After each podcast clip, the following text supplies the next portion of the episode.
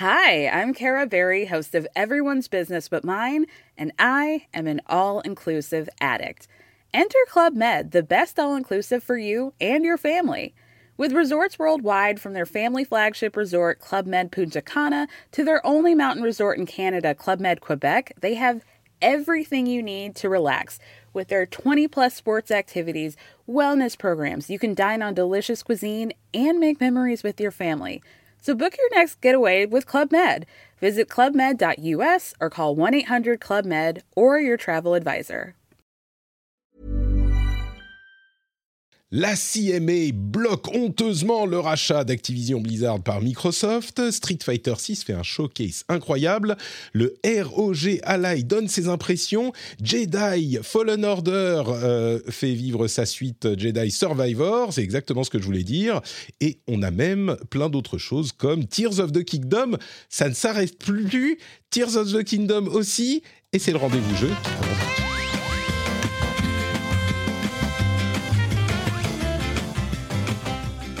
Bonjour à tous et bienvenue sur le rendez-vous jeu après cette intro absolument incroyable. Je suis Patrick Béja, nous sommes en avril 2023 et c'est l'épisode numéro 291. J'ai l'immense joie de recevoir pour cet épisode des invités de talent, de renom et d'élégance, à commencer par Trinity. Comment vas-tu Trinity aujourd'hui? Alors j'espère que l'élégance c'était pour moi. Euh, du coup, oui, On ça va, va, dire très oui, bien. oui, oui, tout à fait, exactement. C'est à toi que je pensais. Tu vois, quand je pense à, quand je pense à toi, Priscilla, je pense élégance. Élégance Ah bah oui, et, ça- et ça tête de mort et euh, Ouais, ça- métal L'élégance, euh, voilà, l'é- l'élégance dans la noirceur. Non, ça. mais euh, écoute, ça va très bien. Comme d'habitude, ravi, euh, ravi de te retrouver, euh, ravi de partager cette émission avec les invités. J'espère que toi aussi tu vas bien, euh, Patrick. Je sais que tu as vécu des grandes aventures là. Des grandes aventures dont on va parler tout au long de l'émission avec le l'event Battle for, effectivement. Et je dis on va parler, nous on va parler de ça, mais c'est les deux autres invités qui vont parler des trucs intéressants dans le monde du jeu vidéo. Nous on va être un petit peu plus silencieux possiblement, puisque on a d'une part Mallory Delic- Delicourt, Malodélic, qui nous vient euh, et qui va nous parler notamment de euh, Jedi Survivor, qu'il a fini et dont j'entends des bonnes choses. Oh, on va pas déflorer tout de suite, mais des belles choses, des bonnes choses. Comment ça va? Ça va, ça va, ça va. Je chasse des démons et je rejoue à Portal 2, donc tout va bien. Eh, Écoute, quand ta vie va moins bien, rejoue à Portal 2. C'est ma, c'est ma devise. Merci d'être avec nous également, euh, Mallory. Et on a pour cet épisode, enfin c'était incontournable, on l'avait programmé il y a à peu près 4 ans, euh, l'expert international euh, multiversal en euh, Microsoft, option doctorale, CMA, FTC et euh, autorité de la concurrence, Kassim Ketfi. Comment J'ai failli dire Kefti. Hein. J'ai failli dire Ketfi, mais je me suis repris. Kef- Ketfi, comment ça va, Kassim Ça va, ça va très bien. euh, ça, ça va ex- exceptionnellement bien. Euh, c'est la nouvelle phase effectivement du, euh, du CM- CMA euh, Du Activision verse Xbox. Euh, donc, euh, donc ça va très bien. Écoute, et moi aussi j'ai rejoué à Portal 2 il y a pas, il y a quelques mois quand Ah. ça allait un peu moins bien. Donc je, c'est marrant. euh, c'est effectivement un bon jeu cocon euh, qui, qui, qui remet le, du baume au cœur. Voilà. Est-ce que tu as pu dormir? Je m'inquiète un peu pour ta santé quand même, Kassim, parce que là, il y a, il y a des trucs qui se passent dans le monde du jeu vidéo euh, qui est ta spécialité. Euh, compliqué de dormir quand t'as 400 pages de, de, de, de rapports à lire, mais, euh, mais ça va, ça va. Bon, très bien, écoute, tu vas nous, en extraire la substantifique moelle et euh, on va en parler dans un tout petit moment. Mais avant ça, bien sûr, je voudrais remercier les nouveaux patriotes qui ont rejoint la famille incroyable, formidable des patriotes. On a Amidou 830, pas 829, pas 831, mais 830. Merci à toi, Amidou. Et on a aussi Kylian Janod. Ça aussi, ça sent le pseudo de jeu de rôle. Ça se trouve, c'est son vrai nom, hein, mais euh, ça sent le pseudo de jeu de rôle qui est resté. Merci d'être avec nous chez les Patriotes, Kylian, et évidemment le producteur Lancelot Davizard. Merci à toi aussi, les producteurs qui ont trouvé le niveau secret sur patreon.com slash rdvjeux. Ce niveau secret incroyablement difficile à obtenir, encore plus difficile que de racheter Activision Blizzard quand on est Microsoft. Et vous pouvez trouver tout ça sur patreon.com slash rdvjeux. Merci Amidou, merci Kylian et merci Lancelot. Euh, avant de se lancer dans les infos, je voudrais dire un petit mot sur justement le Battle 4. Euh, je vais pas vous faire tout un, résumé de tout ce qui s'est passé dans ce week-end de stream. Alors moi, j'ai pas l'habitude hein, de faire des longues sessions de stream. Euh, ici, on a des gens qui sont beaucoup plus coutumiers du fait, mais pour moi, c'était hyper sympa. Je découvrais un petit peu ce type d'activité, même si je l'ai déjà fait par le passé, y compris l'année dernière. Mais il s'est passé des trucs de fou. J'ai presque battu le record du monde de speedrun de Super Mario Bros pour le monde 1-1. Euh, on a fait un live dans la forêt, il y avait des loups, tout ça. Bon, il n'y avait pas de loups, mais on était dans la forêt. J'ai fait des centaines de pompes, euh, on s'est souvenu des tout premiers ordinateurs, euh, on s'est souvenu de nos rencontres à la WWI de Blizzard en 2008. Il y a des gens qui avaient encore des, carnets Diablo signés par Dani, Nat et moi. Enfin, c'était incroyable. Il y avait une couette pour couvrir le bruit pour mes enfants. Enfin, plein de trucs de euh, folie. Et c'était euh, absolument magnifique. C'était un super moment. Donc, merci. Le quiz. Euh, le quoi? le quiz avec. je crois que tu n'as pas mentionné le quiz avec Drago. Ah oui, le quiz MCU préparé par Drago, bien sûr, MCU et DCU. J'ai choisi de ne retenir que la partie MCU, le reste était trop douloureux. on a fait des top 50 des meilleurs jeux vidéo du monde, des meilleures séries du monde, enfin c'était super cool. Donc un grand, grand merci à tous ceux qui ont été présents, un grand merci à tous ceux qui ont euh, donné des sous pour la bonne cause, pour Handicap International et Premier de Cordée. Un merci aux organisateurs de Battle 4 qui ont fait un boulot incroyable. Un merci aux modérateurs qui ont pris de leur temps et de leurs autres devoirs de modération pour venir voir que tout se passait bien sur la chaîne. Euh, en gros, c'était une super expérience et j'ai déjà envie d'être à l'année dernière pour le refaire en espérant que les enfants soient moins. Ils ont, ils ont euh, euh, comment on dit, fait irruption dans la pièce à plus d'une reprise. Mon fils a voulu montrer son beau t-shirt dinosaure, tu vois, aux gens d'Internet. Oh, mais il a du goût, c'est ah normal. Ah, Écoute, un t-shirt dinosaure, j'ai envie de te dire. c'est un t-shirt. Tu connais les t-shirts pour enfants avec les, enfin pour enfants, pas forcément, avec les paillettes que tu peux retourner. Genre ça fait deux couleurs. Oui, tout à fait. Oui, oui, je vois très bien. Oui, c'est quand tu passes la main. Euh, donc il avait ça avec un dinosaure. Mais alors écoute, excuse-moi, mais tu vas me dire où tu l'as trouvé. Euh, comme ça. On se parle après. Je m'en procurer un. Il m'en faut un aussi. Hein. Très bien, très bien. On va faire un, on va faire un, un, petit business euh, juste après. Excuse-moi Patrick, mais ça, ça, avait l'air d'être un événement incroyable.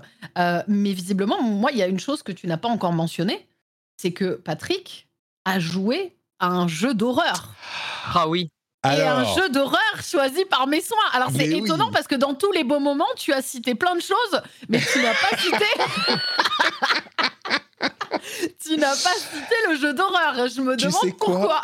tu sais quoi On pourra en parler dans, quand je parlerai des jeux auxquels j'ai joué ces derniers temps, parce que je peux parler de Layers of Fear. Ah, euh, je pourrais aussi parler de Lunark, qui était le jeu choisi par JK comme Donation Goal, en parallèle de celui choisi par Trinity.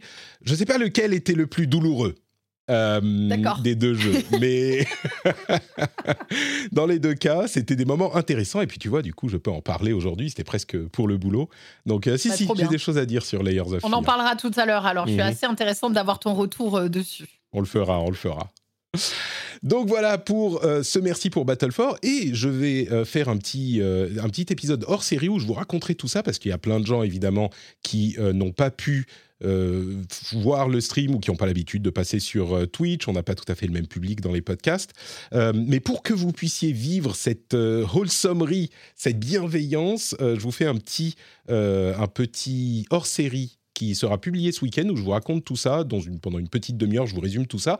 Et je vous mets aussi le, les explications pour Destiny 2 euh, comment apprécier, comment aimer Destiny 2, euh, qu'est-ce que c'est, comment comprendre Destiny 2, et on en parle depuis longtemps. Il y a plein de gens qui ne savent pas euh, ce, que veut dire ce jeu.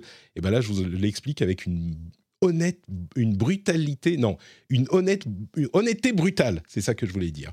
Je suis très, très, très, très honnête, je ne, je ne mâche pas mes critiques face à Destiny, mais je vante aussi ses mérites très honnêtement, donc vous aurez ça en hors-série ce week-end. Et c'est tout. Allez, on avance. On va parler des news à retenir ce week-end. Et c'est parti avec évidemment la plus grande news qui s'impose, qui est presque une plus grande news parce que c'est pas celle qu'on attendait forcément.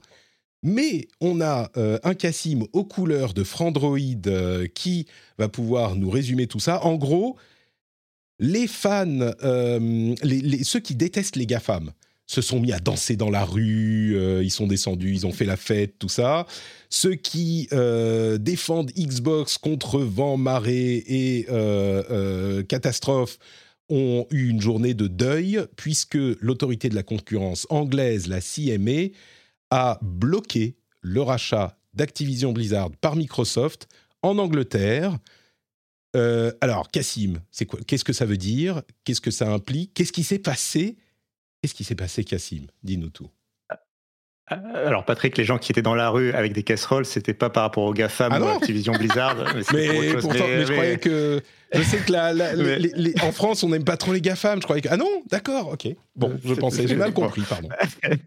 Mais, euh, donc effectivement, euh, c'était pas, on, on, s'y attendait pas. Euh, c'était euh, tous les, en fait, tous les tous les bruits de couloir qu'on avait autour de la décision du Royaume-Uni allaient plutôt vers une validation. Il y avait même eu un article du Financial Times en début de semaine qui allait dans ce sens-là.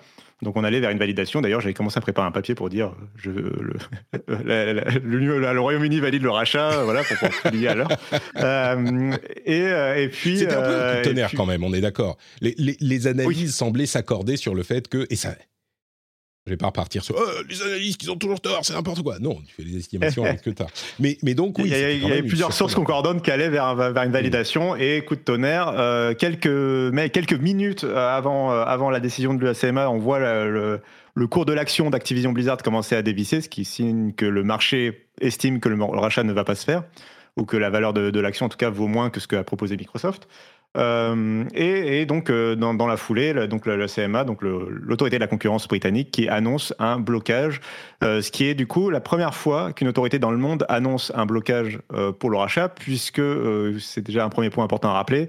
la décision de la FTC qui avait été annoncée en décembre, c'est seulement une intention de vouloir bloquer, et en fait, il faut qu'ils gagnent un procès devant leur tribunal pour obtenir un blocage du rachat aux États-Unis, alors que la procédure britannique, elle est différente. Là, c'est vraiment euh, la CMA qui a ce pouvoir de blocage et elle l'a utilisé hier. Et donc, on a un blocage qui est, entre guillemets, euh, définitif, euh, tel que, en tout cas, qui est acté à, l'heure actuelle, puisque ça veut dire que, donc, sur le territoire britannique, Activision Blizzard et Microsoft n'ont pas le droit d'être une seule entreprise. donc, ça implique plein de choses. Mais donc, pour, voilà, pour l'instant, pour l'instant le, blocage est, fait. coup de tonnerre. précipitation pour aller écrire l'article qui, va bien.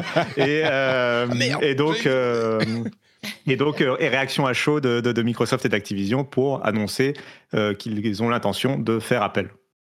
Alors, il y a plein de choses, euh, plein de conséquences là-dedans. D'abord, il y a la question de l'appel, effectivement. Les autres autorités qui vont sans doute donner leur réponse bientôt, enfin, en tout cas, l'Union européenne bientôt, dans quelques semaines max. la première chose que je veux te demander, le rachat est bloqué en Angleterre concrètement, à moins d'un jeu totalement improbable, genre on sépare toutes les boîtes dans, le, monde et l'Angleterre, et puis juste en Angleterre on rachète pas, mais ça veut dire que, a priori, le rachat est bloqué dans le monde en pratique, quoi. Euh, c'est compliqué de racheter partout sauf en Angleterre, non? C'est ça, euh, c'est qu'en fait, euh, il y a quatre gros marchés qui comptent dans le monde pour le rachat. C'est les États-Unis, l'Europe, la Chine et le Royaume-Uni. il faut les quatre validations pour, en gros, pouvoir forcer la validation si le Chili, euh, qui a validé d'ailleurs le rachat, euh, avait décidé de bloquer, c'était pas très grave pour Microsoft. Euh, par contre, le Royaume-Uni qui bloque, là, c'est un, un, des plus gros marchés du jeu vidéo dans le monde. Tu peux pas t'en passer, tu peux pas éviter la chose. donc, clairement, c'est un problème. Et puis, en plus, toutes les histoires de euh, qu'on a vu depuis hier sur Internet de oui, mais si par exemple Microsoft propose un Game Pass qui n'a pas les jeux Activision Blizzard spécifiquement pour le Royaume-Uni, si euh, il trouve une solution de mm. ce type, euh, non, c'est trop tard. En fait, ça c'était ce que Microsoft pouvait proposer jusqu'à hier, quand les négociations étaient ouvertes.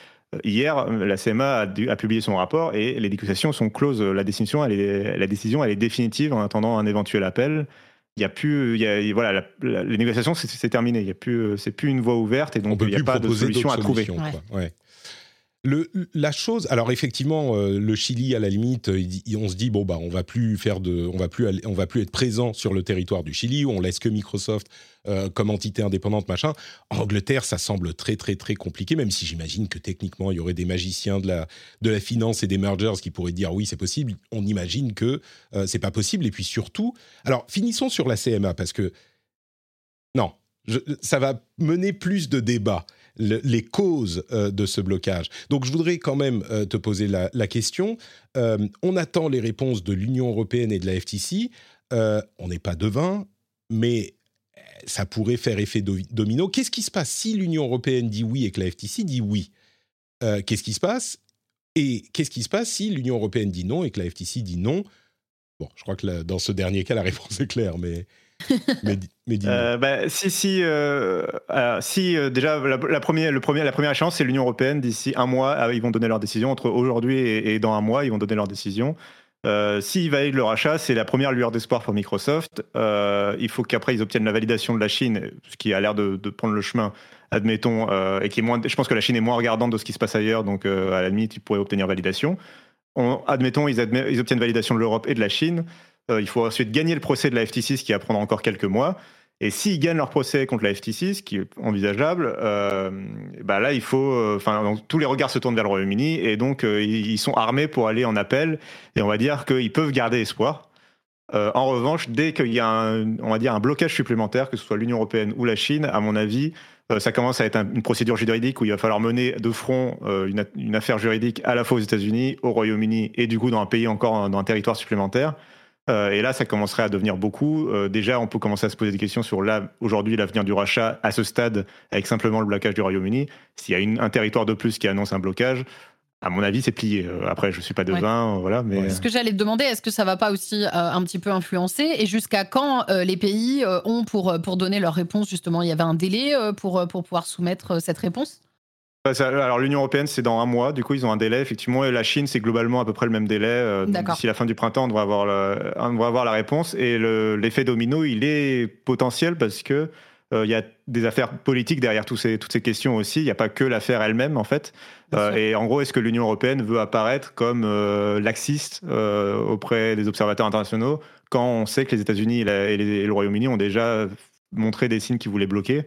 Euh, Est-ce que, tu veux, est-ce que tu veux apparaître laxiste ou est-ce que tu veux apparaître dans le rang euh, de ce que font les autres? Euh, C'est une question qui reste ouverte pour l'Union européenne. Alors que jusqu'à présent, euh, le chemin allait vers une validation de l'Union européenne d'après Reuters et d'autres analystes. Oui, ceux qui disaient que le chemin allait vers une validation de la CMA. euh. Voilà. en même temps, l'Union européenne avait validé euh, le rachat de Bethesda, enfin comme tout le monde, mais euh, ils, avaient, ils avaient fait, on- je dirais même qu'ils avaient eu un raisonnement qui était un petit peu plus, pas laxiste, mais ils faisaient un peu plus confiance à Microsoft au moment du rachat de Bethesda en disant ils n'ont pas vraiment intérêt à faire des, euh, de grosses exclusivités, machin. C'était, ça, ça avait créé une polémique à un moment. Mais peut-être qu'on peut se pencher un instant sur les causes du euh, blocage, parce que on s'en souvient, euh, Sony a fait un, euh, ramdam pas possible, euh, a fait énormément de lobbying pour expliquer que Call of Duty ne pouvait pas quitter leur plateforme sans leur causer un, préjudice énorme et que donc le danger d'exclusivité était d'une exclusivité potentielle était sérieux. C'est l'une des choses que Microsoft a adressé en signant des deals d'exclusivité avec tout le monde et euh, la maman et, la sœur et le frère et l'oncle de tout le monde pour mettre Call of, Duty partout. Euh, D'ailleurs, tu pourras nous dire si ces deals euh, sont encore valables si le rachat ne se fait pas. D'ailleurs, enfin, à vrai dire, les deals ne sont pas valables puisque si le rachat ne se fait pas, bah, ils n'ont pas la main sur Call of Duty. Mais surtout, la CMA bloque à cause du potentiel du cloud gaming. C'est ça? C'est ça qui les inquiète. C'est ça. À la base, la CMA, ils étaient par, ils euh, réfractaires sur deux choses le marché de la console de jeu avec le duel Xbox PlayStation et d'autre part le marché du cloud gaming. Il y a un mois, ils ont abandonné euh, le sujet de la console de jeu parce qu'ils ont compris, ce que tout le monde avait à peu près compris, que euh, PlayStation est leader du marché de très loin et que euh, et que c'était pas très logique de dire qu'ils étaient en danger par le simple rachat d'Activision Blizzard, aussi gros soit-il, alors que Xbox est à la traîne. Donc sur le marché des consoles de jeu, d'après le Royaume-Uni, c'est plus un problème. En revanche, le cloud gaming, oui, euh, et ce dont ils ont peur, c'est euh, l'éventualité que le marché du cloud gaming décolle, et que si le marché du cloud gaming décolle demain, euh, pour un joueur qui n'a pas les moyens d'acheter une console de jeu ou d'acheter un PC de jeu, qui représente un investissement de plusieurs centaines d'euros au moins, euh, bah, que sur le marché du cloud gaming, euh, il n'est que comme choix que d'aller chez Microsoft parce que ce serait le seul fournisseur de services viable parce que Microsoft est déjà actuellement aujourd'hui sans rachat en position de force, en tout cas sur le marché britannique que la CMA observe. Ils ont 60 à 70% de part de marché du cloud gaming, aussi petit soit-il actuellement comme marché. Euh, et c'est pas tant que le CMA parie sur euh, une explosion du marché du cloud gaming dans les années à venir, c'est qu'il ne veut pas prendre, euh, il ne veut pas prendre ce risque en fait. eux, ils sont devant un chemin où en gros ils ont le choix entre bloquer le rachat et en fait c'est le statu quo et à la limite que le marché du cloud gaming décolle ou non, bah au moins ils ont bloqué donc ils n'ont pas pris de risque, ou une prise de risque qui est de faire confiance entre guillemets à Microsoft et, de se dire ok bon bah enfin, faire confiance au marché. Microsoft ils vont évidemment essayer de faire le maximum pour euh, conquérir le marché du cloud gaming, quoi qu'il arrive. Oui, oui, oui, bien sûr. Y compris avec Activision euh. Blizzard. Mais faire confiance au marché que. Sur... Pardon, je te laisse finir. Non, mais c'est ça. Euh, en fait, c'est dans, dans, disons que voilà, pour, eux, valider le rachat, c'est prendre, prendre un risque pour l'avenir du marché du cloud gaming, peu importe qu'il décolle ou non. Alors que ne pas valider le rachat, c'est jouer une carte de sûreté et que, en fait, si jamais le cloud gaming décolle sans rachat d'Activision, bah, Microsoft a encore les armes pour, euh, pour bah, faire du cloud gaming qui soit efficace, comme ils le font aujourd'hui. Euh, euh, et, donc, il y a pas, pas, mal de problématiques autour de ce sujet du cloud gaming. Ils ont aussi parlé, on pourra en parler après, de justement de, de, ces contrats de négociation que fait, qu'a fait Microsoft pour 10 ans de, Call of Duty et de jeux Activision avec tous les autres services de cloud gaming. Ils ont aussi répondu à. pourquoi ça leur a ils ont expliqué pourquoi. Ils ont eu l'air de dire ouais, mais ça, ça change rien. Alors, ça les, ça les a pas plu pour plusieurs raisons. Euh, y a, ils donnent des, détails dans leur, dans leur dossier sur le fait que, notamment, euh, alors c'est pas forcément de la faute de Xbox, mais euh, ils ont expliqué que les contrats qu'avait passé Microsoft, c'était essentiellement avec des services de cloud gaming qui ne proposaient pas de catalogue de jeux. par exemple, GeForce Now ou les autres services, il faut exactement, il faut payer les jeux pour, euh, pour accéder aux au, jeux sur le cloud gaming. Et donc, euh, si les demain Call of Duty est proposé sur GeForce Now parce que Call of Duty appartient à Microsoft, euh, bah, il faut avoir payé Call of Duty et donc Microsoft va gagner de l'argent et donc on garde, on reste sur, on va dire, on va enfermer voilà, le marché toujours autour de l'écosystème de Microsoft, même si c'est chez des concurrents. Mmh. Et la deuxième problématique qui, à mon avis, est beaucoup plus sérieuse et beaucoup plus intéressante, c'est la question de Windows. C'est le fait qu'aujourd'hui, Microsoft, les contrats qu'ils signent, c'est pour proposer des jeux PC Windows sur des services de cloud gaming. Euh, donc par exemple GeForce Now, quand vous jouez sur GeForce Now, euh, les serveurs de, NVIDIA ils tournent sous Windows. Et on connaît la force de Windows euh, et de, Microsoft sur le marché du PC. Et, en fait, les contrats qu'a signé Microsoft ne prévoient pas l'idée que si un fournisseur de services passe par exemple sur Linux, si demain NVIDIA annonce qu'il passe sur SteamOS, il passe sur Linux, bah, il n'y a pas de, modalité pour faire le portage du jeu sur la nouvelle plateforme. Euh, dans le contrat qui existe actuellement euh, entre Microsoft et les autres. C'est un peu, euh, dans tous les cas, Microsoft est gagnant dans, ces, dans ces histoires. Et donc, je pense qu'on peut comprendre les préoccupations de la, de la CMA. si un avocat du diable débarquait là, et j'avoue que moi-même, je ne me force pas trop pour jouer cet avocat du diable, ils sont quand même, enfin, leur argument me paraît euh, hyper, avec tellement de si et tellement de potentiel que euh, si on tient ce genre de logique, on réussit à euh, avoir peur d'à peu près n'importe quoi dans tous les cas du monde. Parce que ça. Le, cloud gaming, aujourd'hui, oui, ils ont 60%, mais 60% d'un marché qui est minimal, c'est quoi, un milliard sur les, je sais plus combien de, de, de, dizaines et de centaines de milliards du jeu vidéo dans le monde ils ont donc, c'est un tout petit marché, donc évidemment, c'est un tout petit marché qu'ils dominent parce que c'est eux qui l'ont poussé, c'est presque eux qui l'ont créé.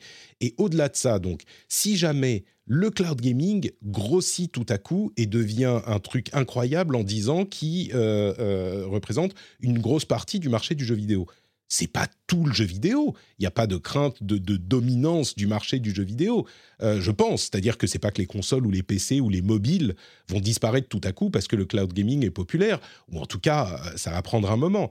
Et même, admettons que euh, le, marché grossisse vraiment à un, point où ça représenterait, je sais pas, 20-30% du marché du jeu vidéo, bah, les autres, ils vont pas rester les bras croisés. On a Valve, on a Nvidia, on a Sony mine de rien, euh, qui a déjà une offre de cloud gaming qui est prête et qu'ils peuvent euh, développer si le besoin s'en faire sentir. On a euh, Nintendo, et dans le cas de Sony et Nintendo, on a des, jeux exclusifs qui fait que bah, ils pourraient pousser, ils ont de la force dans leur marché du, cloud gaming. Enfin, vraiment, la CMA me paraît être avoir un argument qui est hyper, qui est safe pour eux. Ouais, c'est tellement hypothétique. C'est ça, c'est, c'est- je suis assez d'accord avec toi, ça se base vraiment sur euh, des éventualités. Après, c'est, Ouais. sans doute leur job aussi. C'est, euh, tout ça sert à quoi? À éviter qu'il y ait entre guillemets de la concurrence déloyale ou que ce soit euh, Bah, quelqu'un qui une trop le monopole. Voilà, qu'il y ait une dominance du marché. Mais, mais c'est vrai que c'est basé, si c'est vraiment que sur le cloud gaming, c'est un petit peu, euh, c'est un petit peu basé euh, sur un avenir hypothétique. Et, et c'est exactement ce que je pensais quand, quand vous étiez en train de parler. Je me disais, oui, mais enfin, euh, Sony, quand même, ils sont capables de développer un service de cloud gaming euh, derrière, euh, s'il y a vraiment besoin. Enfin, tu vois, à un moment, ils sont pas non plus euh, tout nus, sans rien, tu vois, et si jamais ils se retrouveraient complètement perdus. Donc, j'avoue que, pareil, je trouve que la hum, justification, je peux la comprendre, mais est-ce que ça vaut le, le coup pour carrément bloquer le rachat? Tu vois, je suis un peu mitigée, quoi. Alors, euh, pour, euh, enfin, si je peux me permettre de répondre, du coup, alors je, je- je vais faire l'avocat de la CMA. Euh, du coup, euh, alors sur le cas de Microsoft particulièrement, en fait, il y a deux, deux volets un peu pour répondre à ça.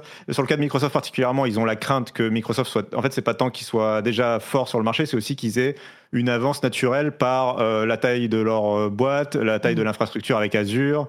Euh, la- la- le catalogue et Windows justement et qui soient en capacité en fait d'être irrattrapables euh, même par Sony même par un autre parce que Sony n'a pas euh, par exemple l'infrastructure d'Azure euh, à sa Bah, disposition l'ont, mais il faut qu'ils euh, pour- payent, quoi, tu vois. exactement exactement Oui, entre parenthèses, Euh, on parle des, des géants. Il y a Amazon aussi qui, a, qui est déjà dans, dans la course, quoi.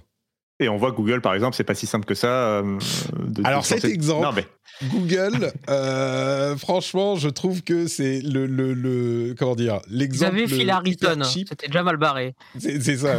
déjà, déjà, ils avaient engagé Phil. C'est pas pour un problème de. C'est difficile de rattraper Microsoft. C'est qu'ils ont engagé Phil Harrison, forcément. Non, ce que je veux dire, c'est que on voit que c'est aussi pas si simple que ça de parier sur le cloud gaming. Euh, on voit avec l'exemple Google, tu peux être un géant avec, avec plein de milliards de dollars à ta disposition, tu peux te planter quand même. Quoi. Euh, Ouais, encore que une fois, moi, Microsoft je est pense géant que ça dit ça. quelque chose plus sur Google que sur la difficulté de rattraper Microsoft d'accord. Mais Je, je suis d'accord. Euh, et donc le deuxième volet surtout, et c'est ça le vrai truc, c'est et c'est vrai pour tous les régulateurs dans le monde et en particulier la FTC et la CMA, c'est que ils ont euh, un traumatisme qui est celui d'avoir laissé passer euh, plein de rachats dans les années précédentes et donc Ouais. Microsoft est un peu en train de payer pour ça. Voilà, c'est notamment notamment le rachat de WhatsApp et de euh, Instagram, Instagram. par Meta dans les deux cas. Euh, C'est-à-dire que euh, les autorités de la concurrence ont laissé créer un géant de la messagerie à travers Facebook et Meta, qui aujourd'hui est difficilement rattrapable ou en tout cas euh, a, a un poids très important sur le marché. euh, parce que à l'époque, euh, WhatsApp et Instagram n'étaient pas aussi importants, le réseau social était pas, pas aussi, euh, était encore à un tournant où tout était possible. Et donc voilà, en, en tout cas, ils, ils regrettent, ils ont témoigné à, plusieurs reprises dans, tous les cas, dans toutes les autorités, qu'ils avaient des regrets d'avoir laissé passer aussi facilement ce genre de rachat. Et il y a clairement une question de scruter plus précisément les nouveaux rachats, en particulier quand c'est des géants de la tech comme Microsoft. Et, euh, donc on, voilà, on est un peu sur un tournant et un- une espèce de une tentative aussi du politique de reprendre le contrôle un peu sur ce marché et de voir des géants qui grossissent de plus en plus, voire qui dépassent la taille des, des États en termes de puissance. Et donc, euh, et donc cette question-là, euh, bah, Microsoft se la prend un peu de face, euh, même si c'est pas forcément euh, peut-être l'acteur qui était le plus, euh, on va dire, coupable dans le lot. Ça reste un géant de la tech. voilà. Mhm. Je crois que là, il y a évidemment un énorme élément de réponse dont on parlait depuis, depuis longtemps, euh, enfin depuis le début de cette affaire. Euh, et puis, ce que tu disais, ce que tu disais au départ, euh, qui joue énormément, c'est que bah, ils prennent pas de risque, quoi. Euh, et ils ont sans doute raison. Du point de vue de la CMA, la meilleure décision à prendre, c'est de se dire, OK, le risque est peut-être minime, c'est peut-être une euh, minuscule partie du marché du jeu vidéo, mais si jamais ça devient plus important, bah effectivement, il risque d'être un petit peu difficile à rattraper. Et donc, bah voilà, quelle est la différence Quel est le mal qu'on fait? Au marché Exactement. anglais si on dit non Eh ben le mal, euh, il est. Alors moi, je, pense que le rachat aurait mérité de se faire, que c'était euh, meilleur pour l'industrie du jeu vidéo dans son ensemble, parce que ça a amené un, euh, un- un concurrent encore plus solide à Sony et Nintendo, un concurrent aux États-Unis, donc les États-Unis devraient être contents, et puis un concurrent au, au mobile aussi, peut-être qu'ils auraient fait des choses avec King, mais euh, un- renforcer la, la- la position de Microsoft. Mais concrètement, ça va. ils sont pas non plus à la rue, Microsoft. Ils ont à peu près euh, 172 studios déjà qui bossent pour eux. Il faudrait, en fait, ce que ça veut dire, c'est qu'il faut qu'ils sortent les doigts et qu'ils commencent à sortir des jeux, quoi. C'est pas compliqué. Il faut pas. Et ils vont, ils vont très très bien. Ils ont énormément d'argent, énormément de capacités, énormément de studios. Euh, c'est quand même un petit peu drôle que la veille de la décision de la CMA, on apprenne que euh, les, les ventes de consoles de Microsoft chutent de 30% d'un trimestre sur l'autre. Euh, alors, c'est dû à plein de choses. Il y a visiblement de la production qui est difficile du côté de Microsoft, les PS5 qui reviennent euh, en, en approvisionnement illimité et qui donc bouffent un petit peu de part de marché. Il y a tout ça, c'est vrai. Mais 30% de chute de vente, c'est monumental, quoi. Clair. Et, et ça ne veut pas dire qu'ils peuvent pas faire de deal avec euh, Activision. Euh, J'en parlais sur Twitter il y a, quelques heures. Cassim me, renvoyait un- une image drôle sur les, les comment dire les stages de deuil. Euh, là, je suis dans la négociation, tu vois. C'est genre, mais s'ils prennent 49% de Microsoft, de Activision, ou alors qu'ils font un deal pour avoir quand même tous les jeux sur le Game Pass, c'est quand même possible, machin il y a encore des deals qui peuvent se faire. Ils peuvent, ils pourraient nous filer Diablo gratuitement sur le Game Pass. C'est Bah, possible. Le truc, c'est que je crois de mémoire, si euh, ils tardent le plus, le plus loin qui est, euh, qui est acté, c'est qu'ils doivent rembourser 3 milliards si ça se fait pas euh, à Activision. Et que concrètement, ils ont 70 milliards à dépenser. Donc, effectivement, rien les empêche derrière d'investir par des chemins détournés, d'acheter des parts, de signer des partenariats d'exclusivité, de racheter des licences séparément, éventuellement, ou de débaucher des studios entiers. Ouais. Donc, euh, ils ont des sous à dépenser. Alors, peut-être qu'ils vont peut-être les réinvestir ailleurs si ça se fait pas. Ils vont rembourser 3 milliards et ils vont mettre 65 ailleurs euh, sur divers, diverses choses. Mais ils ont en tout cas les fonds pour éventuellement euh, trouver des moyens détournés de collaborer hyper étroitement avec. Activision Blizzard. Je ne sais plus qui suggérait dire, nous, qu'ils on achètent- achète Candy Crush, quoi. Et puis c'est tout. Je Allez, ne sais salut. plus qui suggérait qu'ils achètent l'exclu de, de Call of Duty.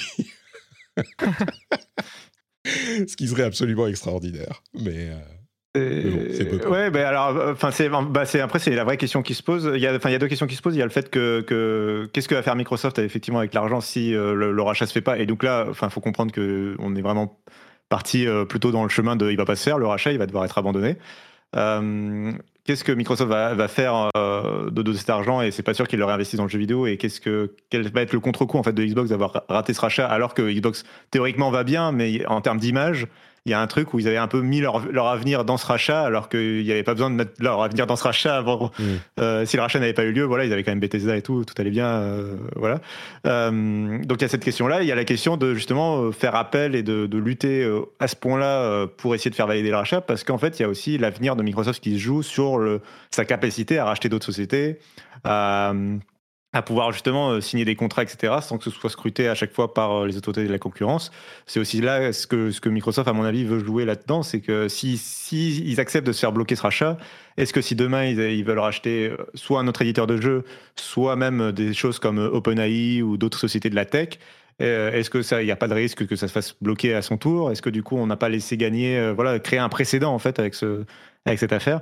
Et donc c'est peut-être la raison pour laquelle il se montre aussi euh, prêt à en découdre euh, Mm. sur le plan juridique, même si euh, je crois qu'on ne l'a pas encore dit que euh, au Royaume-Uni, le- la procédure d'appel, elle est extrêmement, extrêmement, extrêmement compliquée à mener. Facebook l'a menée il y a quelques mois justement sur le rachat de Giphy ou Jiffy, vous dites comme vous voulez, qui avait été bloqué par la CMA justement, et, et ils ont obtenu gain de cause en appel, ce qui a causé le fait de recréer une, une enquête de la part de la CMA et la CMA est arrivée à la même conclusion que ce qu'elle avait fait sur sa première conclusion et donc au final ils ont obtenu gain de cause sans obtenir gain de cause ils ont gagné en appel pour finalement arriver à- au, au- au même blocage quoi. D'ailleurs, euh, les, Brad Smith euh, a fait beaucoup de bruit sur la question de euh, l'attractivité de l'Angleterre pour le business. Euh, je sais que ça peut paraître anecdotique et on quitte un petit peu le domaine du, du jeu vidéo, mais je me demande si pour les gens qui pensent comme Brad Smith, ça ne veut pas dire quelque chose aussi. Euh, le, fait que ce, rachat se soit fait bloquer, parce que l'Angleterre, au moment du Brexit, a fait beaucoup de bruit sur le fait que voilà, nous, on va pouvoir prendre les bonnes décisions pour être attractifs pour euh, les gens qui veulent faire de l'argent. Venez faire votre business chez nous, machin. Bon, je ne sais pas si ça aura des conséquences, mais c'est l'un des arguments dont ils, qu'ils mettent en avant. Pour l'instant, il se passe à peu près tout l'inverse, donc euh, on va voir ce que ça va donner. Mais euh, c'est vrai que pour l'instant, le, le, le, Brexit, et puis après, ils ont eu d'autres problèmes de gestion euh, interne en, termes de, en termes de politique. ils ont eu des crises, une crise politique importante avec le précédent Premier ministre, celle la remplaçante qui a démissionné rapidement. Donc ils ont eu d'autres chats à fouetter que de s'occuper des investissements. Et globalement, le le coût de la vie en Angleterre a tellement explosé que même des gens qui, sont, qui sont aisés reviennent à proximité sans être sur place. Reste à savoir si les sociétés vont investir pour un, pour un marché qui se replie un petit peu sur, sur lui-même et qui demande des investissements lourds pour toucher bah, une population qui est l'équivalent de celle de la France, qui, elle, fait partie d'un marché commun beaucoup plus ouvert. C'est exactement ça, ouais. La question, enfin, les questions qui se posent sont celles-là.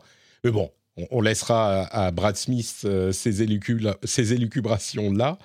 Euh, j'ai vu, je crois que c'est toi qui, le tweetais, Cassim, euh, le message de, Jason Schreier qui dit que l'une des raisons pour lesquelles la CMA bloque ce rachat, c'est, comme tu le disais, l'échec de Stadia. Et du coup, est-ce que Phil Harrison ne serait pas également responsable de ce blocage, étant donné qu'il a, lui, de ses mains coulé Stadia? Encore et, le lancement de Xbox One Et non, enfin, Phil Harrison, c'est PS3, Xbox One, enfin, il était partout. Mais, justement, il est encore sur euh, l'échec de ce deal? C'est possible. Encore lui au final, Microsoft a, euh, au, sortir de cette décision, euh, gagné plus de 150 milliards de dollars en valeur boursière, comme quoi les marchés semblaient penser que c'était une mauvaise idée, et euh, Activision Blizzard a perdu énormément. Alors, peut-être qu'on en parlera plus euh, sur les conséquences d'un non-rachat pour des boîtes comme, une boîte comme Activision, spécifiquement quand on aura la, la réponse de l'Union européenne.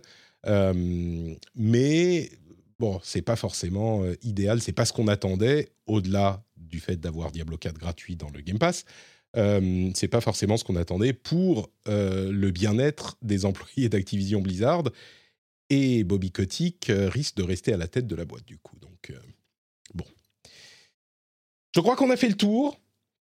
Est-ce qu'il y a une chose que j'ai oubliée, Cassim non, je pense qu'on a, on a fait le tout tour. Euh, il reste rendez-vous, euh, je, dirais que donc rendez-vous dans un mois pour l'Union européenne, et, euh, enfin d'ici un mois en tout cas, et que la procédure d'appel, si elle a lieu, parce qu'il y a une différence entre annoncer que tu vas faire appel et vraiment faire appel, mhm. ce serait de l'ordre de six mois, un an, on va dire, au moins le début de la procédure. Quoi. Ah oui. Oui, donc ça, alors, du coup... ah ouais, on n'a pas, pas parlé de la durée de ça finalement pour avoir l'appel, mais ça suspend pour euh, un bon moment. quoi. Diablo 4 euh, dans le Game Pass, vous pouvez gentiment vous le mettre euh, voilà, Non, non, mais, mais même pas forcément. Combien ça coûterait d'avoir Diablo 4 dans le Game Pass? Il pourrait payer quelques, tu vois, je sais pas, 200 millions. Et puis ils le mettent dans le Game Pass, c'est bon. C'est vrai. Ce, que, je veux dire, en plaisantant un petit peu là, c'est que encore une fois, même si moi, je le répète, je pense que euh, c'est pas des bonnes raisons pour bloquer. Enfin, on comprend la logique, mais c'est pas des raisons suffisantes pour bloquer le rachat. Et je pense que ça aurait été positif dans le microcosme qui est énorme du jeu vidéo. Euh, rappelons-le, Microsoft, ils sont pas à poil. Ils peuvent encore faire plein de deals, ils peuvent faire plein de rachats. Ils ont 66 milliards qui tout à coup se débloquent si le rachat ne se fait effectivement pas. Euh, Bon, il y a pire comme euh, situation pour une boîte qui est euh, dans, dans, le domaine du jeu vidéo. Euh, encore une fois, s'ils réussissaient à sortir des jeux avec tous les studios qu'ils ont, des jeux bien, bah, ils seraient pas dans cette situation. Et d'ailleurs, euh, rendez-vous en juin pour leur conférence et Starfield à la fin de l'année aussi, qui, qui devrait peut-être enfin faire mettre à la boîte aussi de souffler euh, sur, sur l'activité jeu vidéo, quoi. Euh, alors, je, sachant, enfin oui, non mais je, je te vois osciller, je fronçais les sourcils. bon, Starfield, je suis pas le le, son plus grand, on va dire, croyant et défenseur mais, euh, mais il est attendu par le marché, je dirais. Oui, voilà, je dirais ça comme ça. Non, la raison pour laquelle je, je, je, mes yeux faisaient des petits mouvements bizarres, c'est que je, je, note que tu n'as même pas mentionné Redfall. Donc euh, voilà, c'est juste, euh, c'est juste ça. tu parles du jeu qui sort deux jours avant Tears of the Kingdom, c'est ça? C'est celui-là, c'est bien de celui-là que je parle. Yes. Euh, Une semaine, laissez-le, laissez-le, ce pauvre jeu. laissez-le tranquille. Euh, est-ce que vous voulez qu'on parle de Tears of the Kingdom, justement? Euh, Je pensais ah, parler de Street Fighter, mais Tears of the Kingdom, il y a eu une, une preview qui a été faite par Nintendo là ces derniers jours, enfin même hier, c'était quand Non, avant-hier. Euh, avant-hier, on a eu une série de vidéos et de, tests. Euh, pardon, je, reformule. On a eu une série de euh, journalistes et d'influenceurs qui ont livré leurs impressions sur une courte preview de Tears of the Kingdom qui était essentiellement centrée sur le moteur physique et la construction et le sandbox de Tears of the Kingdom. Et les retours ont l'air quand même hyper positifs. Euh, je suis curieux, peut-être euh, Malo, tiens. Euh, je suis sûr que tu as suivi tout ça de très près. Ah bah, je suis tellement curieux que j'ai ma OLED Zelda qui arrive demain. donc. J'ai vu ça, ton, ta livraison est en approche. Je suis là, yes Donc, tu n'avais pas besoin d'être convaincu, on l'a compris, comme beaucoup d'entre nous. Est-ce que ça t'a quand même euh, fait quelque chose, euh, ces previews et les avis? Euh, Alors oui, dans le sens où j'avais pas anticipé le fait que les mécaniques basées sur la physique iraient aussi loin par rapport à ce que proposait Breath of the Wild. Je pensais que c'était une autre approche avec des nouveaux pouvoirs, mais dans la même veine, avec le même type de possibilités. Finalement, ça va beaucoup plus loin et je rejoins globalement sur toutes les previews que j'ai vues, euh, je rejoins pas mal celle d'Atomium. Euh, qui, qui, expliquait que ça avait l'air génial, que visiblement ils vont refaire le coup de Breath of the Wild au point peut-être d'éclipser le premier épisode, ce qui est pas rien quand tu vois l'impact qu'a eu le premier jeu. Et finalement, par contre que euh, ce fait de pousser hyper loin les mécaniques allait peut-être laisser des gens sur le bord de la route, dans le sens où quand on résout des énigmes en déplaçant une boule d'un point à un autre, ça va. Quand on construit un vaisseau qui doit passer d'une île à l'autre et que tu te plantes et qu'il faut tout refaire, ça peut peut-être euh, complètement changer le rythme du jeu et que ça, ça peut peut-être laisser des gens sur le côté. Moi, je sais que ça me pose aucun problème dans l'idée, mais par exemple, Jika, euh, qui est souvent avec toi, a réagi en disant que par contre, lui, ça faisait partie des choses qui pouvaient le, complètement le, bloquer parce qu'il n'avait pas nécessairement la patience pour ça et que c'est pas son truc de résoudre des puzzles physiques euh, mm. à gogo. Mais dans l'ensemble, euh, je suis vachement rassuré par le fait que c'est pas juste on a mis six ans à faire un DLC euh, qui était à la, ce qui était à la base Tears of the Kingdom qui avait été pensé, puis finalement ils ont vu qu'ils avaient tellement mis de choses de côté qu'ils pouvaient en faire un jeu complet. Euh, ils ont mis 6 ans et on comprend pourquoi ils ont mis 6 ans parce que développer un moteur physique qui répond au doigt et à l'œil sur des mécaniques de ce genre-là, ça a dû demander 3 ans de développement, 4 ans de QA. Tu vois, c'est à peu près, à peu près le, truc qui doit, qui doit, se passer parce qu'il faut que ça fonctionne à tous les coups. C'est-à-dire qu'il mm. faut que ça réagisse bien, il faut que la direction, que la physique réponde. Euh, que tu arrives à intégrer ça dans un univers qui est encore plus grand, que tu arrives à optimiser le moteur de la bonne façon pour pas que la Switch fonde. Euh, oui, déjà, c'est pas c'est pas la plus, euh, la plus éclatante des performances techniques, euh, même si la Switch n'a pas une, pas une puissance de folie déjà, on le savait, mais, euh, mais là, effectivement, c'est, c'est, il souffre, quoi, le jeu. Ouais. Et là où ils vont, là où visiblement ils sont malins, c'est que quand tu auras réussi, de ce que j'ai compris des previews, alors peut-être que j'ai compris de travers, mais qu'une fois que tu auras réussi à réaliser certaines créations, elles seront préenregistrées, tu n'auras pas à les refaire à partir du moment où tu as les outils et où tu as les, les objets dans ton inventaire, tu n'auras plus besoin de replacer un par un chaque truc mmh. euh, pour recréer un, un objet, euh, un objet spécifique. Ce qui veut dire qu'au début, tu vas expérimenter, ça va peut-être te prendre du temps, mais qu'au bout d'un moment, ça va s'accélérer à ce niveau-là et que tu pourras passer à autre chose. Quoi. Ce, qui est, ce qui est plutôt une bonne manière de faire les choses. Euh, je, crois que effectivement, on avait euh, cette impression à la dernière présentation, et ils la confirment avec leur, euh, leur preview. Le moteur physique amène un sandbox créatif qui est aussi intéressant que l'était le, moteur chimique du premier. Et, du coup, la, question qui va être importante, c'est est-ce que le jeu est suffisamment accessible sans avoir accès à toutes ces, enfin sans s'embêter avec euh, tout cet aspect, ou est-ce qu'il va vraiment falloir mettre les mains dans le cambouis? Moi, j'ai l'impression que, étant donné le premier justement, bah, qui était très tout à fait euh, accessible, euh, même si on y jouait comme un open world un petit peu classique, bah là, je peux imaginer que ça sera aussi le cas. Ils vont pas non plus te forcer à construire. Oui.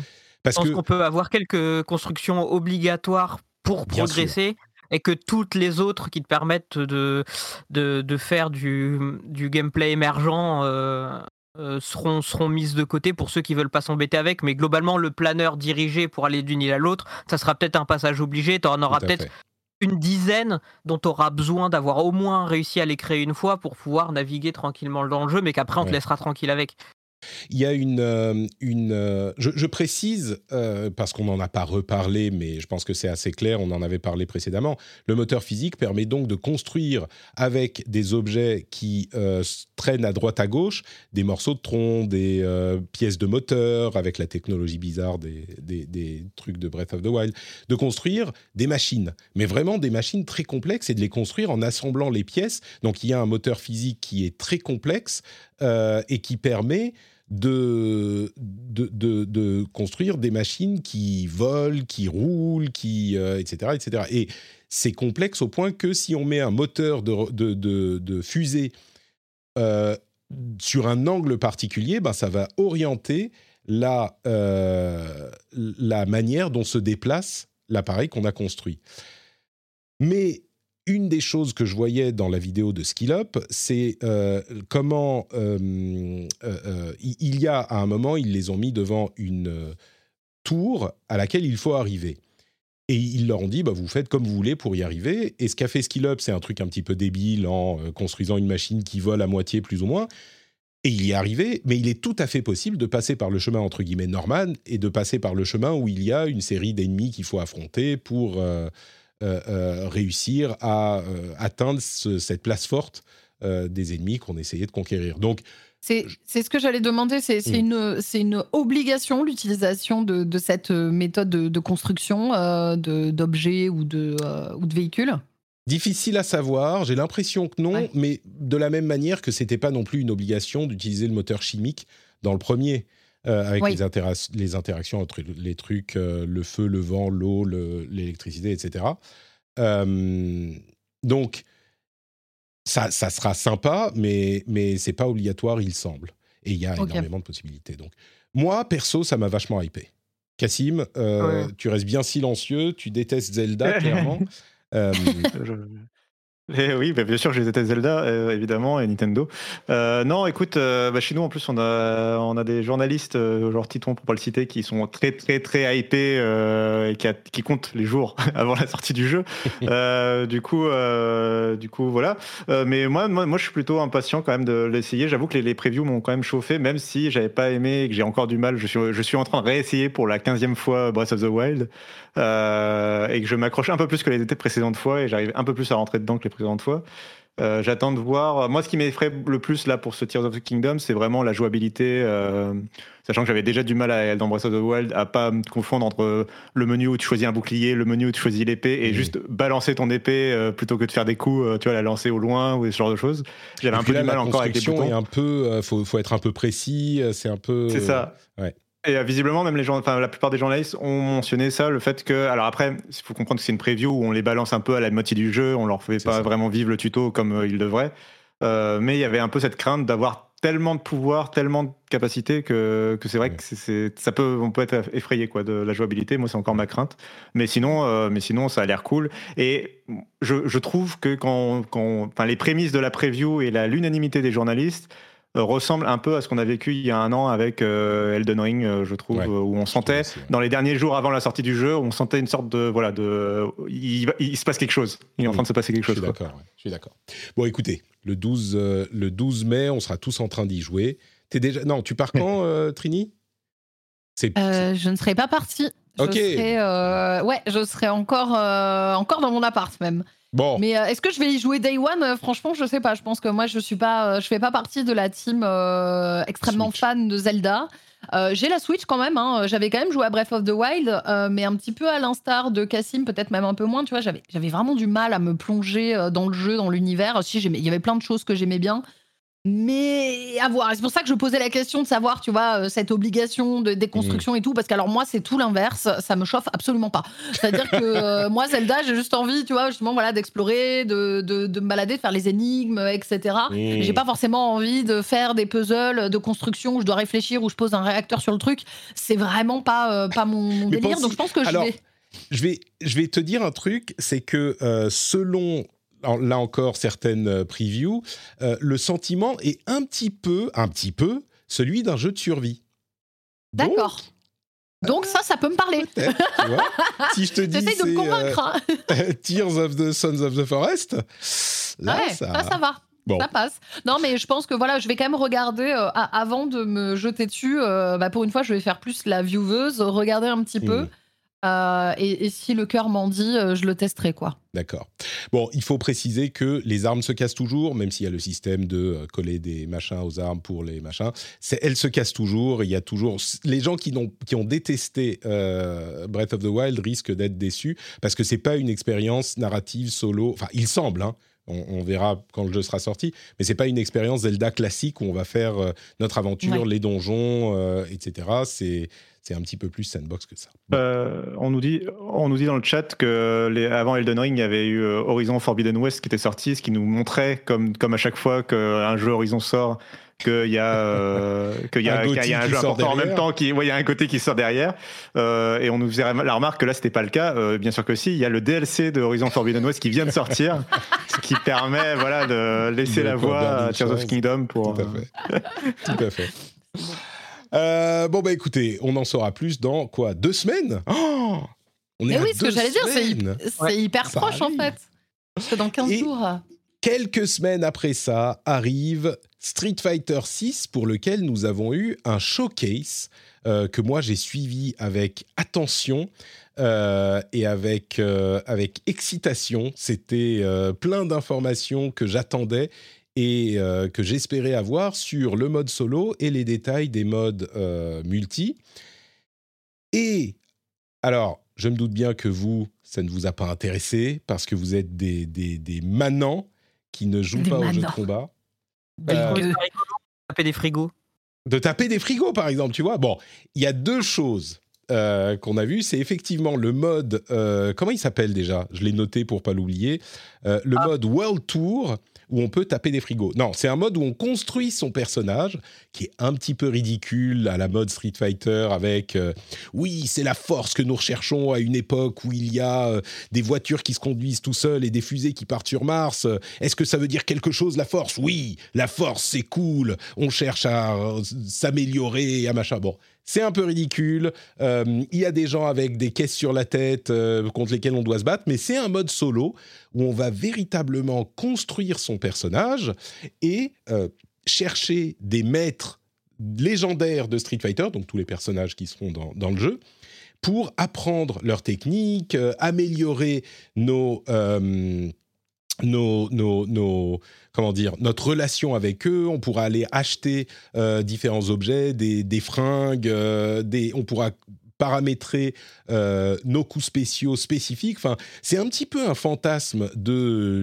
l'ancienne époque des jeux de combat qui se réalise dans un mode un peu rigolo, mais qui, à mon sens, pourrait être quand même euh, marrant à faire. C'est pas pour tout le monde et c'est pas euh, forcément la plus grande, la partie la plus importante du jeu, mais je crois que ça pourrait être sympa. Et puis on a même des moments où on va devoir euh, aller aller dans d'autres pays pour chercher les grands maîtres de ces autres pays et apprendre de leur enseignement, etc. Enfin, moi, je trouve qu'il y a quand même quelque chose de, de sympathique là-dedans. Mais si vous cherchez une euh, expérience euh, plus classique pour Street Fighter, euh, eh ben, il y a quand même tout ce qu'il y a. C'est-à-dire que le Street Fighter classique, c'est un des trois modes qui est disponible, mais même celui-là, il est encore plus complexe, encore plus important que euh, ce qu'on avait jusqu'à maintenant. Et il y a notamment des choses comme euh, un mode où on va apprendre les capacités des personnages, qui n'est pas juste un mode où on va vous dire, bah faut faire quart de cercle pour faire tel truc, euh, quart de cercle pour faire tel autre truc, mais où ils vont vous expliquer comment utiliser les différents coups, à quoi ils servent, quelle est la stratégie avec ce personnage, etc., etc. Donc pour vraiment vous mettre le pied à l'étrier. Et en plus de ça, il y a le mode euh, moderne de contrôle qui va vous permettre de ne pas avoir à faire les quarts de cercle, les machins comme ça, mais juste un bouton pour les coups spéciaux avec une direction qui évidemment ne sera pas aussi puissant euh, et, euh, utile, enfin à haut niveau que le mode classique où on fait les quarts de cercle à la main, mais qui va permettre soit pour les débutants, soit pour les personnages que vous connaissez pas encore, de comprendre les stratégies et le fonctionnement de ces personnages. Euh, il y a plein, plein, plein de petites choses comme ça. En fait, c'est de ce que je, je vois le mode le plus complet, enfin le jeu le plus complet, le jeu de combat le plus complet que j'ai vu jusqu'à maintenant. Tout ce qu'on pourrait espérer dans un jeu de combat est présent. Et en plus de ça, pour avoir testé la démo qui est disponible sur PlayStation aujourd'hui et dans quelques jours sur les autres plateformes, PC et Xbox, le jeu est hyper fun et toute la communauté des jeux de combat, la FGC, est euh, hyper enthousiaste après avoir testé un petit peu euh, le jeu, les, les nouvelles, euh, les nouvelles euh, fonctionnalités, les, nouvelles, les nouveaux coups spéciaux, les nouveaux machins, enfin, je ne sais pas comment l'écrire, mais les Drive Rush, Drive Impact, Drive machin, Drive tout ça, ça sent très très bon pour la communauté des jeux de combat. Je ne sais pas si ça touchera au-delà, je ne sais pas s'il est possible de convaincre les manants de s'intéresser à Street Fighter 6, mais en tout cas, je peux vous dire que moi, je suis hyper enthousiaste, quoi. Hyper enthousiaste. le silence. Le silence terrifiant. Je peux pas, j'ai Diablo 4. Je peux pas, j'ai Diablo 4. J'ai fait mon pire rire de sorcière, je suis désolée, mais j'ai vu ta tête parce que nous voyons la tête de Patrick aussi. J'espérais, tu vois. que les gens, ah ouais, bon, ça a l'air sympa quand même. Tout le monde, hmm, bon, il a fini là Ok. Ah, déception. Bon, pour conclure cette partie sur les news importantes, Cassim, est-ce que tu peux nous dire quelques mots sur cette étonnante ROG Ally, la Republic of Gamers Ally, la Steam Deck Switch PC de Asus? Oui, ça fait plusieurs semaines maintenant qu'on en parle, puisque ça a été révélé le 1er avril sans être un poisson d'avril. C'est Asus qui fait une, une alors moi, pour moi, c'est plutôt un PC, mais on va dire que c'est une console de jeu puisqu'elle reprend exactement le format du, Steam Deck, c'est-à-dire vous avez un écran devant vous au format euh, horizontal, euh, une manette de chaque côté, euh, enfin une demi-manette de chaque côté, et, ça fait une console de jeu comme la Switch, comme le, le Steam Deck, etc. etc. la nouveauté la nouveauté, c'est que c'est fait par Asus et pas par Valve. Donc déjà, ils savent le vendre en magasin et ils savent en produire. Euh, c'est la première différence. Euh, et la deuxième différence, c'est euh, que surtout, elle arrive plus tard et donc ils ont été capables de travailler avec AMD pour avoir quelque chose qui a l'air sur le papier plus intéressant en termes de puissance, de, de capacité, etc. Au-delà de ça, après, il y a plein de questions qui se posent encore puisque, par exemple, on ne connaît pas officiellement son prix. Euh, mais j'ai pu la prendre en main, euh, alors que j'étais plutôt euh, sceptique à l'origine. Alors Asus, moi j'aime beaucoup parce qu'ils ont toujours plein de bonnes idées. c'est vraiment la marque de PC qui sait tenter des choses et qui les commercialise, qui ne reste pas à l'étape de prototype. Euh, mais euh, mais j'ai toujours des, questions quand, ils annoncent des choses, notamment là pour une console de jeu, on ne s'improvise pas fabricant de console de jeu. Euh, l'ergonomie d'une manette, par exemple, ça se travaille, etc. en l'occurrence, j'ai été beaucoup, enfin j'ai été très positivement surpris. ça tient extrêmement bien en main. c'est plus léger que le Steam Deck, un peu une centaine de grammes en moins, un peu plus petit. Euh, ça fait moins de temps qu'en tout cas que, le Steam Deck d'apparence, même si ça reste euh, imposant euh, quand on n'a pas l'habitude. C'est plus gros qu'une Switch et moins gros qu'une Steam Deck. Exactement. C'est ça, c'est intermédiaire entre les deux. ça tient vraiment bien bien en main. Les, les boutons font peut-être encore un peu plastique. Il y aurait des choses un peu à redire là-dessus, mais globalement, on interagit vachement facilement avec le truc. Et par exemple, même les boutons arrière, euh, les deux boutons à l'arrière, euh, en fait, tu, as tes doigts qui reposent assez naturellement dessus, mais tu n'appuies jamais sans faire exprès euh, dessus. Donc, ça marche vraiment bien. et sur ce point, j'étais vraiment très rassuré. les vibrations sont cool, le, les haut-parleurs sont cool. Alors pour l'instant, on a juste pu la prendre en main pendant quelques minutes, on va dire, pendant une session de prise en main, mais j'ai pas pu, pas pu la tester complètement. Donc je peux pas vous parler de l'autonomie, je peux pas vous parler de, des performances par exemple, euh, autres que théoriques. Vous pouvez pas changer les, les, les, paramètres des jeux par exemple Donc effectivement, C'est ça. Mais alors, la, la Switch, elle fait 420 grammes à peu près. Euh, et la- donc, le- elle est quand même sensiblement plus lourde que la Switch, mais plus légère que la Steam Deck. Les retours 600 sont grammes, là. Ouais. 600 et quelques. Les, les retours sont très très bons, en effet, et j'ai l'impression que tout le monde est plus ou moins sur ta ligne. C'est-à-dire que tout le monde disait, OK, on va attendre de voir euh, à l'annonce, genre, OK, pourquoi pas, on va attendre de voir euh, de quoi il s'agit. Et après l'avoir eu en main, euh, eh ben, au moins le projet est sérieux et bien conçu. Donc euh, c'est plutôt positif. Deuxième étape réussie. Il reste l'étape du euh, prix et de l'autonomie. Alors il disait c'est à peu près comme la Steam Deck, hein, euh, sans donner de chiffres précis. Donc on peut imaginer au moins 3 heures. Allez, on va dire comme ça. Ça, après, en plus, jeux, euh, bien sûr. Bah, c'est ça, en fait, c'est que c'est compliqué en plus pour eux. Enfin, en vrai, on peut comprendre aussi leur position, c'est que c'est compli- toujours compliqué d'annoncer une autonomie, sachant que comme la Switch et comme le Steam Deck, quand tu lances une partie de Breath of the Wild, c'est pas la même chose que quand tu lances une partie de Céleste, quoi, pour, pour l'autonomie de la console. Euh, et là, c'est un peu pareil, Cyberpunk euh, ou Céleste toujours, ou je sais pas, voilà, c'est pas, ça peut être la même chose en termes de, de- de consommation pour la machine, quoi.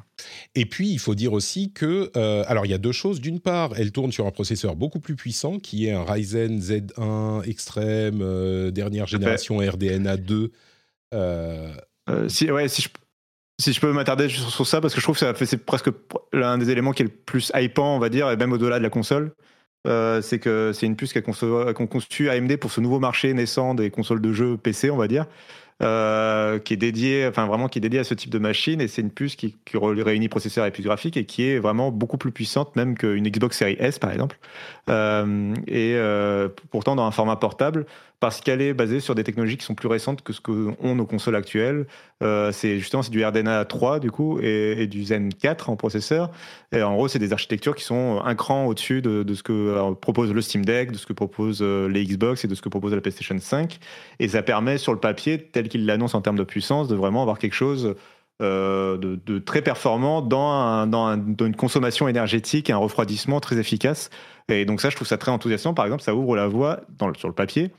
Microsoft voulait à créer une Xbox Series S euh, portable, totalement portable au format Steam Deck, et ça marquerait quoi. Enfin, la puce pourrait le faire en tout cas. hmm. Euh, donc, euh, donc ça, c'est assez bluffant quand même.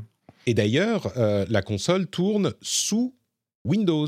Donc, euh, c'est pour ça que tu le mentionnais aussi. C'est un vrai PC portable au format Steam Deck, mais il tourne sous Windows. Vous pouvez le brancher sur un dock par USB-C. Euh, J'en parlais avec JK euh, il y a tout, à l'heure. Il me disait non, non, mais c'est un PC. C'est un vrai PC. Donc, tu peux t'en servir. Et du coup, moi, je me disais, mais attends, du coup. Enfin, moi, j'aime beaucoup mon. Je dis beaucoup du coup, excusez-moi. J'aime beaucoup mon MacBook Air, mais est-ce que ça, ça serait pas plus pratique encore? Je pourrais même streamer avec, a priori, avec un processeur aussi puissant pour mon studio secondaire là. Hmm, et Ah, alors- ouais, c'est. Ouais, bah, pardon, mais c'est à la fois une force et une faiblesse quand même ce Windows. C'est Mm. c'est- c'est un vrai sujet. Euh, c'est alors c'est une force parce que du coup tu es automatiquement compatible avec tous les jeux PC du monde entier, dont le PC Game Pass, euh, évidemment. Donc ça c'est quand même un énorme point fort. tu as, aussi la compatibilité avec Epic Games, avec GOG, avec euh, Valorant euh, et tous les, toutes les couches d'anti-triche qui sont aujourd'hui incompatibles sur Steam Deck. Euh, donc ça c'est une énorme force pour le produit. Le, Steam le Deck qui tourne désavantage sous c'est Linux, hein, on le rappelle, et c'est pour ça que certains jeux ne sont pas compatibles.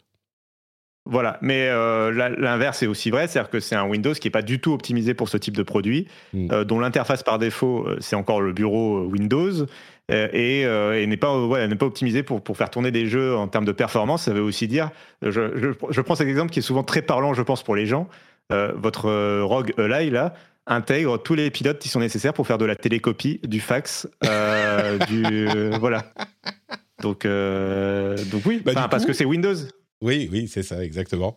Euh, mais du coup, si tu as besoin de faire de la télécopie et du fax parce que tu as branché ton ROG Ally sur ton moniteur et ton clavier et ta souris, bah ça marche. Tu vois C'est Bah, ça marche, mais du coup, ça veut dire aussi que voilà, tu te trimbales dans ton OS euh, en termes de performance, de stockage, Ouais. etc. Tu te trimbales quand même un certain nombre de trucs un peu inutiles. Tu as, Microsoft Teams dans la barre des tâches, t'as- enfin voilà. Sûr. Euh, et euh, je l'ai pas. Par contre, ouais, juste euh, bah, pour préciser sur cette couche logicielle, il y a quand même euh, Asus qui a prévu un logiciel euh, qui Ouais, permet de faire office d'interface.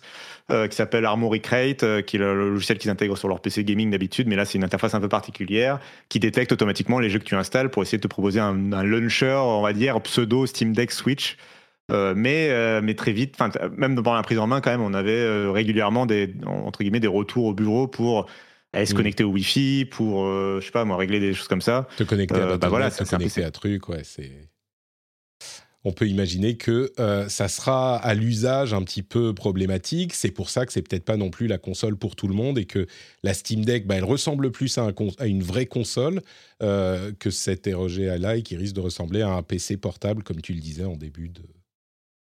Bah, en fait, faut savoir, faut vraiment savoir euh, de quoi on parle et ce qu'on achète. Là, faut vraiment se dire qu'on achète un PC portable qui a un format euh, un- de console, et donc ça, ça implique aussi, par exemple, que euh, Rogue ne se fait pas d'argent sur les ventes de jeux, là où Valve se fait de l'argent sur les ventes de jeux, ce qui va avoir des implications, je pense, sur le prix de la machine. Euh, c'est voilà, c'est ce genre de choses aussi qu'il faut prendre en compte, et c'est aussi un point fort, c'est-à-dire que euh, pour qu'une console soit intéressante à acheter, c'est le cas, et pour une plateforme de jeu en général, il faut qu'elle ait un écosystème euh, qui soit vivant et voilà en bonne santé. Euh, donc il faut qu'il y ait des clients qui aient acheté la console et des développeurs qui développent les jeux pour la console. Là, c'est pas du tout le cas. Comme c'est Windows, euh, elle est garantie d'avoir tous les toutes les mises à jour et les euh, et, et les jeux pour les années à venir parce que les développeurs vont pas s'arrêter de faire des jeux pour Windows. Donc de ce côté-là, au moins on est euh, on rassuré aussi de enfin c'est aussi une force d'être d'être un PC quelque part. Euh, c'est aussi de ne pas se poser ce genre de questions. On n'a pas la, la question de l'écosystème de développeurs et de jeux dédiés, de d'exclusivité, ce genre de choses. Alors, on a euh, des rumeurs sur le prix qui parlaient de euh, moins de 700 dollars aux États-Unis, ce qui ferait, bon, il faut rajouter la TVA, etc. On- et avec le taux de change, on dit quoi? Moins de 800 euros pour un, au moins un des modèles?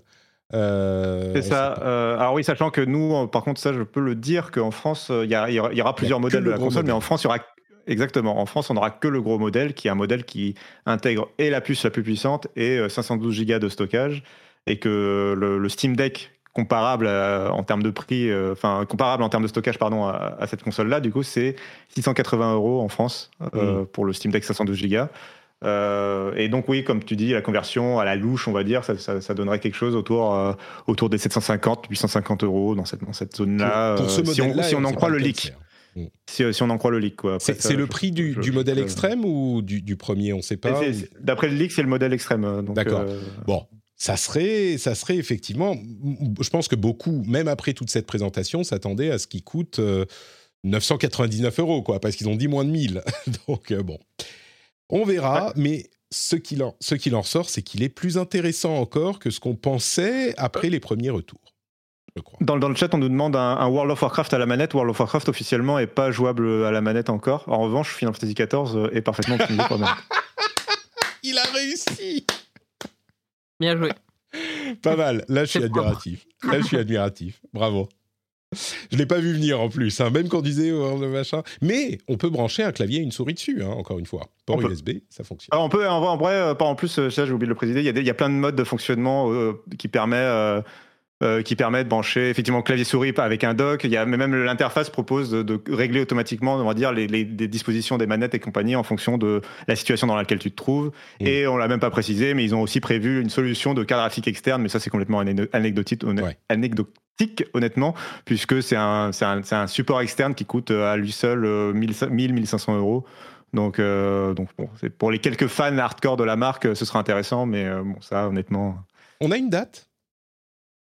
On n'a pas de date, mais on a une présentation officielle le euh, 13 mai, si je me trompe pas. C'est le lendemain, normalement, de, de Tears of the Kingdom. C'est euh, un jeudi.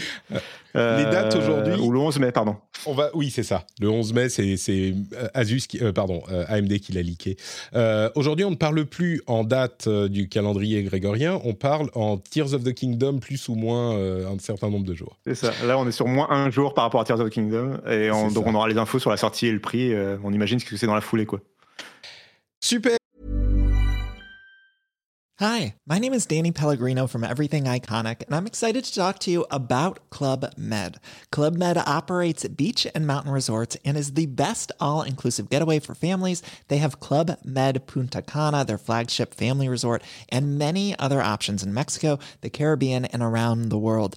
Club Med are the pioneers of the all inclusive concept, which is the best way to vacation. Great for families, groups, or even solo travelers looking for land and water sports, delicious food, and a place to make unforgettable memories. Visit clubmed.us, call 1 800 Club Med, or your travel advisor.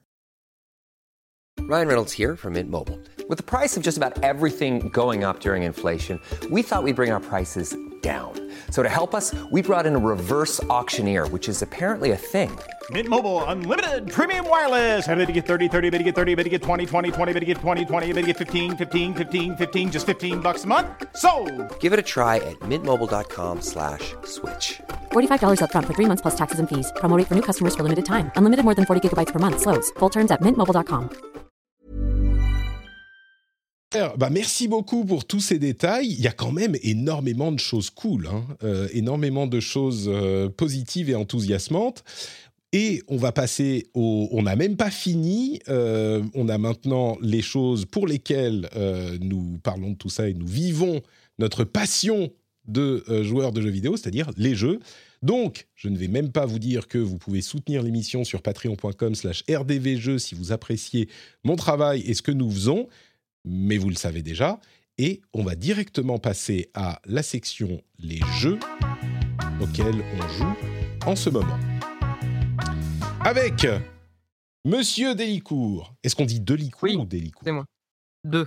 Delicourt. Monsieur Deux, Il n'y a Delicourt. pas d'accent. C'est pour ça que je pose la question. Naturellement, j'aurais pensé D. Euh, Monsieur Delicourt, vous avez eu l'opportunité de tester du début à la fin Star Wars Jedi Survivor. Euh, Et d'ailleurs, votre, votre test, je vais arrêter, Euh, ton test sera disponible dans la vraie presse papier avec du vrai papier dans les kiosques et les Avec bureaux du de vrai tabac. papier euh, qui sent bon l'encre et le, et le papier glace. D'ici le mois de juin, normalement, je dis pas oui, avril, mais oui, je- au mois de juin, donc moi j'ai encore un peu le temps pour faire le, Hmm. pour boucler. Je vais, je vais faire une partie en, en New Game Plus avec le patch Day One pour, pour voir Mais parce que j'ai dis-nous fait. dis-nous où, dis-nous où. Dis-nous où Bah dans Total Jeux Vidéo, le magazine d'actu du groupe Nickel Media, avec ce cher Christophe Collet. Mhm. Qui- euh, qui- qui était là il y a pas longtemps. Et oui, qui était là il y a pas longtemps que j'ai écouté sagement. Alors donc, Jedi Survivor, tu l'as fini, et là encore, Yes. euh, tous les retours euh, sont assez bons, à tel point que je me dis, hmm, j'étais pas méga fan de Fallen Order, mais là, ils ont l'air d'avoir tout corrigé, tout amélioré, tout mieux-ifié. T'as aimé, du coup? Alors oui, j'ai aimé. J'avais déjà aimé le premier. J'avais déjà aimé l'approche du, du premier, l'action aventure euh, assez assez dirigiste, euh, hyper euh, euh, hyper dynamique dans les mouvements. Alors ils font presque tout mieux. Euh, Il y a des il y y a encore des choses qui vont pas, mais ce sera d'abord évoquer les choses qui vont bien. Euh, c'est plus intéressant à suivre déjà. L'histoire est plus intéressante, même si euh, elle se raccroche finalement que très peu à la grande légende de Star Wars. Euh, Il y a des références, il y a des événements qui permettent de raccrocher à tout ce qui se passe en même temps. Mais globalement, la grosse histoire est réservée à la famille Skywalker dans, ce cas, dans, dans Star Wars. Donc c'est par eux que passent les événements principaux. Mais il y a toujours, euh, euh, toujours euh, des, liens à faire. Il y a un petit peu moins la menace euh, des, inquisiteurs, de l'Inquisitorius qui est mené par, Vador et, ses, des Padawan Jedi convertis au côté obscur. Ça se rapproche un peu plus des personnages. des relations entre Cal Kestis et Meryn, qui est une des sœurs de la nuit qui, qui a rejoint l'équipe dans le premier épisode. Le pilote de vaisseau qui s'appelle Grise, l'ancienne maître Jedi, ça y est, dont le serré, le qui s'est rapproché de, l'archivage et qui tente de, sauver un petit peu euh, tout ce qui peut être euh, sauvé des, connaissances Jedi. Et tout ça tourne autour d'une histoire dont euh, qui nous mène vers une sorte de refuge possible pour, euh, pour, les, pour les anciens Jedi, pour les personnes traquées par l'Empire. Et toute l'histoire tourne autour du fait de mais comment on accède à ce, à ce, ce havre qui est promis, qui est à travers une sorte de gouffre qu'il faut traverser, qu'on voit tout au long du jeu, autour duquel on tourne. Et pour ça, on se retrouve sur une planète qui s'appelle la planète Kobo, qui est le grand hub ouvert de ce jeu-là, qui est contrairement au premier opus, qui avait pas du tout ça. Là, on a un grand espace ouvert avec plein d'énigmes, plein de cachettes, plein de petits trucs à ramasser, euh, des petites quêtes annexes à accomplir. Et à partir de là, on part pour des missions dans des zones qui sont un peu plus cloisonnées.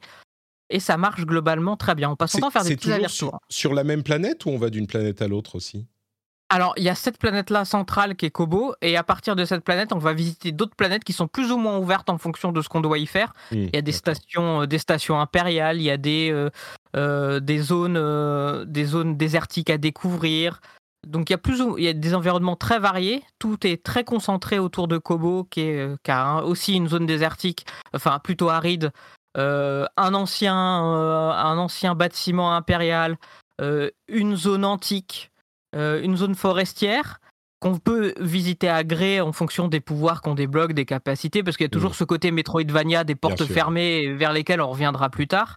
Et sur les autres, c'est vraiment ce qui fait avancer le scénario, avec des zones, bah, des vaisseaux dans lesquels on avance, des stations spatiales euh, qu'on va découvrir sur des, sur des missions de 1h30, 2 heures.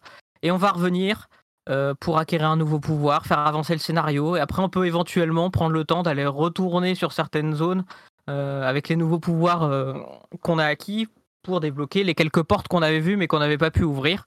Donc globalement, c'est assez bien rythmé. L'histoire peine un petit peu à décoller. En fait, le Jedi Survivor a le syndrome Star Wars, euh, qui est la mise en place est longue, mais elle est Mm. longue.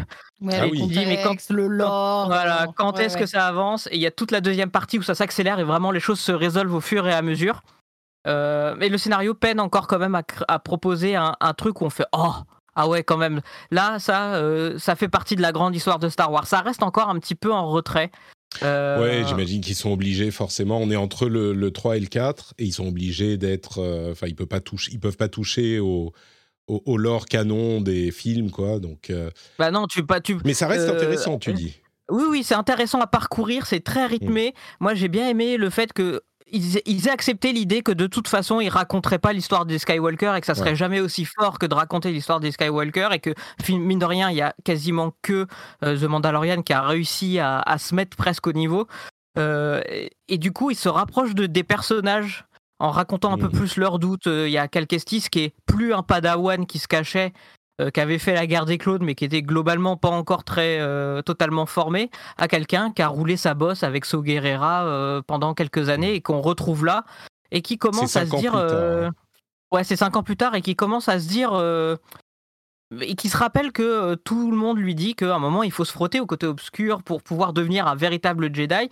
Et en fait, il va être progressivement toujours amené à faire ces choix-là et à se questionner sur les choix et euh, à, à impliquer euh, ses, ses compagnons dans, dans ces choix-là qui vont être là soit, soit pour le soutenir, soit pour lui dire écoute là tu fais n'importe quoi.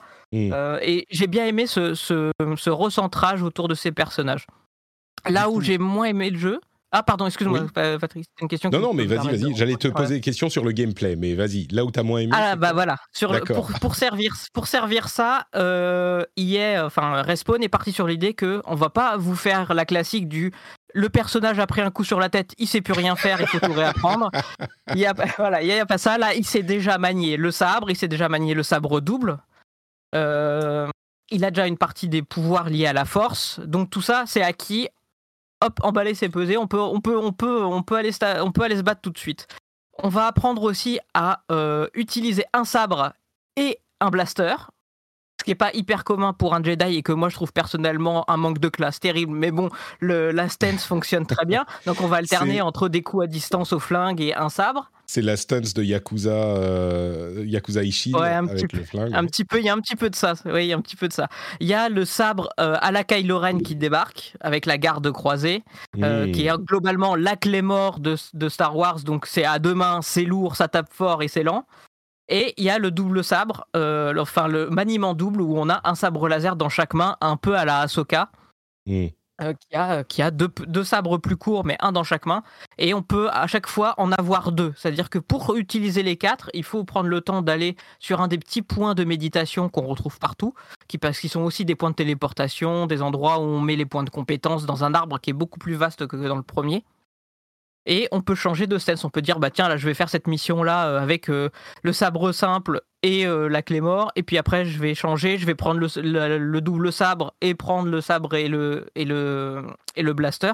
Et on fait tout évoluer comme ça avec des points de compétences dédiés. Mm. euh, Et ça t'a pas plu, ça En plus- alors eh ben alors ça m'a plu, euh, mais globalement le double sabre reste l'arme la plus craquée du jeu, de, comme dans le premier.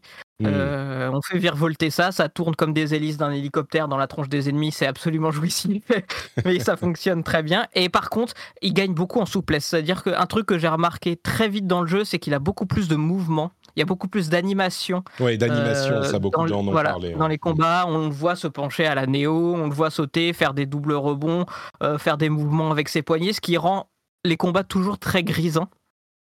Et il y a toujours aussi euh, ces mobs, ces stormtroopers nuls. D'ailleurs, il y a des. on ce qui est rigolo, c'est qu'on on croise des, des troopers classiques et des droïdes de la guerre des clones. Et on peut les écouter parler avant, avant d'aller se battre avec eux. Ils ont, des, ils ont des échanges qui sont extrêmement drôles, notamment les Mmh. troopers qui essayent de justifier le fait qu'ils savent pas viser. Mmh. Euh, on dit oh, bah là, c'est parce que l'armure est trop lourde, c'est parce que j'ai faim, c'est parce que machin. C'est- c'est très rigolo. Il y a beaucoup beaucoup de petits échanges comme ça. Et les droïdes sont toujours très bavards et euh, c'est c'est hyper drôle. Donc il y a tout ce sentiment de découverte, ce- ces combats qui sont grisants. Il y a toujours des combats très exigeants euh, contre certains boss. Moi, par exemple, il y a eu un boss où j'ai dû baisser d'un cran la difficulté parce que j'y arrivais plus.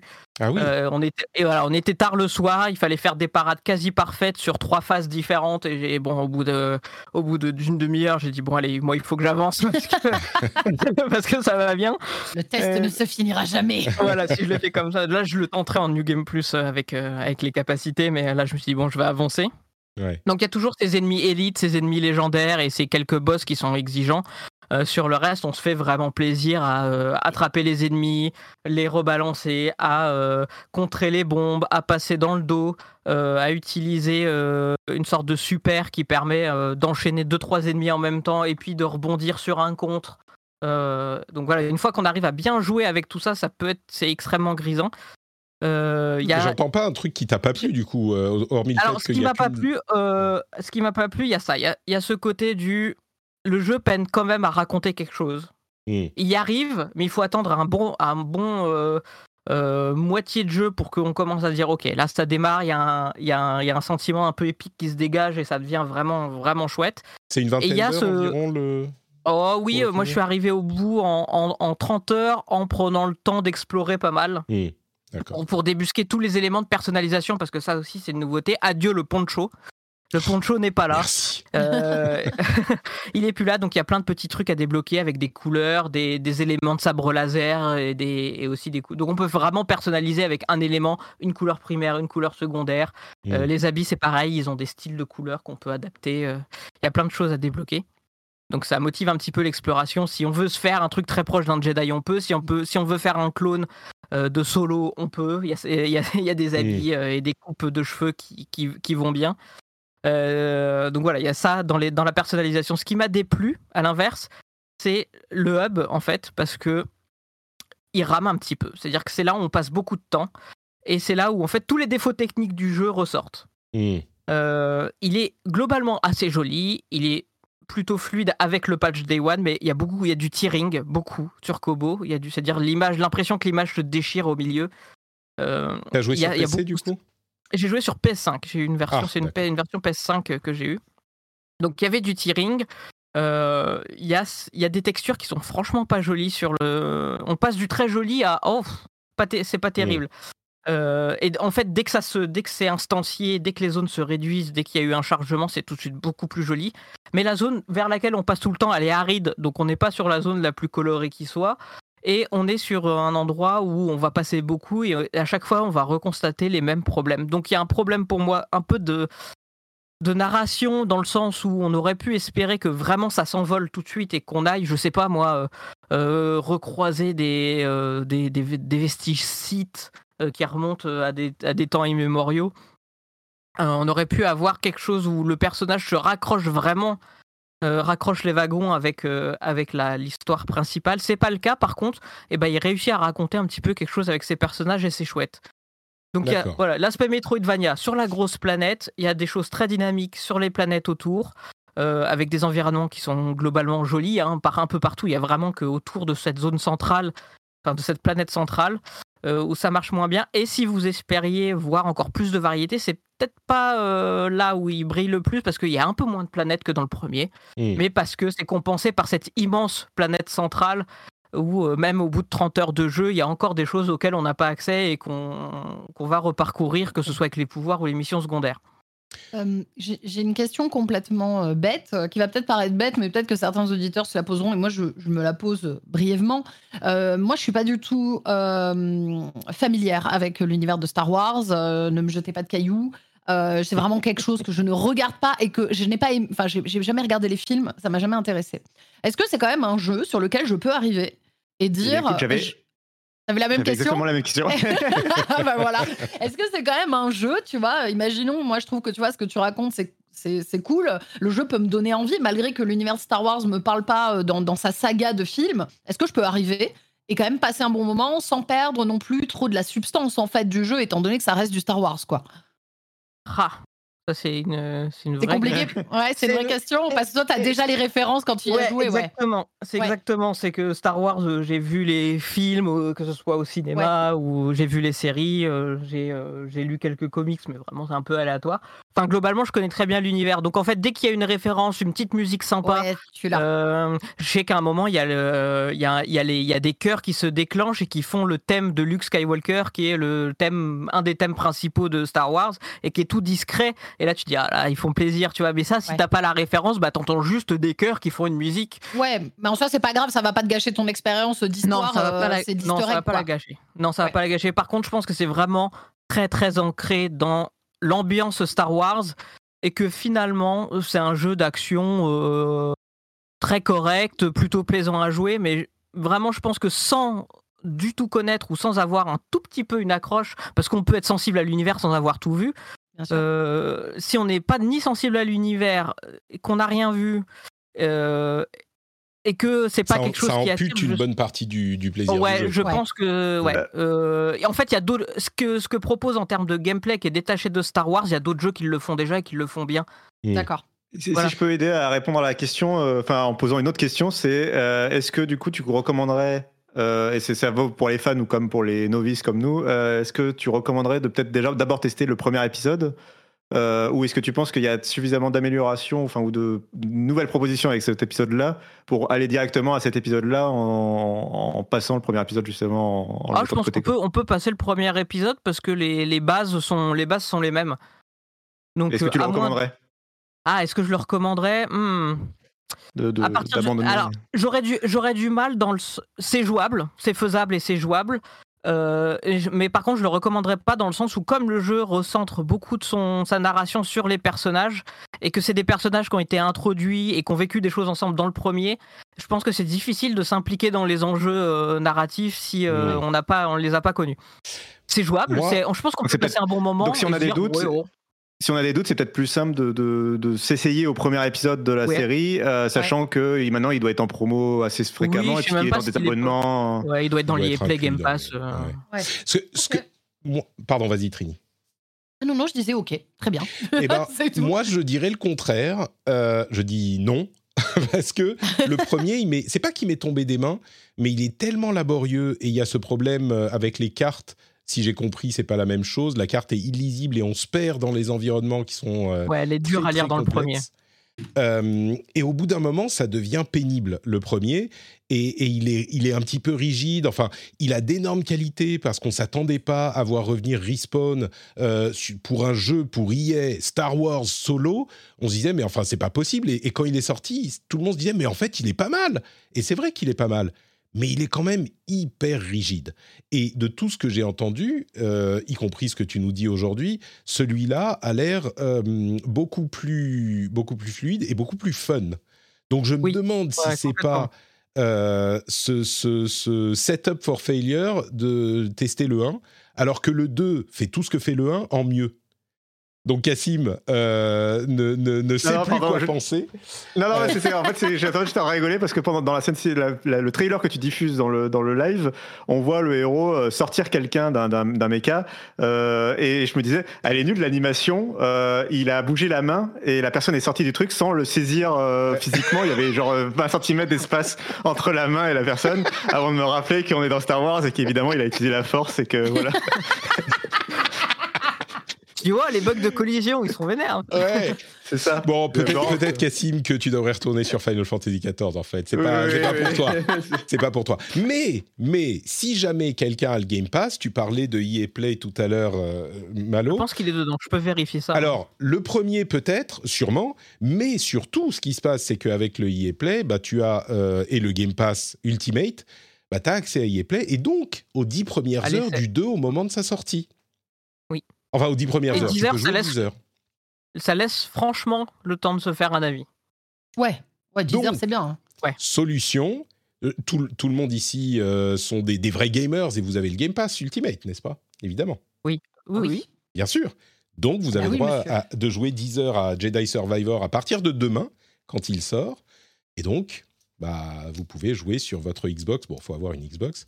Euh, c'est pas sur PC, je crois. Aussi, peut-être Je crois Si, pas. si, si, si, Si, si. Ah oui, aussi. Et d'ailleurs, Bon, bah, euh, sur PC, tu n'as même pas besoin d'avoir le Ultimate. Tu peux être juste abonné au PC Game Pass. PC, Ça marche aussi. Donc, Alors, par contre, dans ce cas, 10 heures, c'est OK à condition de pas se dire je vais commencer à explorer Kobo, qui est la planète centrale, et tous les trucs. Parce que sinon, tu peux y passer 10 heures et ne pas voir les, les nouvelles mécaniques intégrées. Et- ou pas avoir un aperçu suffisant des pouvoirs et des mécaniques. Donc il faut Ouais. limite faire un peu en ligne droite, dire ok 10 heures ça me plaît, je le prends, et, euh, et par contre là je prends mon temps quoi. D'accord. Très bien, et ben voilà pour les conseils. Euh, à chaque fois que je vais voir une animation de quelqu'un qui utilise la force pour déplacer quelqu'un ou pour... Tu penseras à Cassim. ouais. C'est nul. Et je ne me réécouterai pas parce que je sais que j'ai dit eux à peu près 150 fois Alors, pas faire attention. et que, et que je vais me, avoir envie de me mettre une balle avant la Mais fin de non. l'après-midi si je fais ça. Écoute, moi, je t'ai trouvé brillant et c'est la seule chose qui compte. C'est gentil. Euh, Trinity, est-ce que tu as joué à des Oui. choses ces derniers temps ou tu semblais Et me dire que tu n'avais pas trop eu le temps?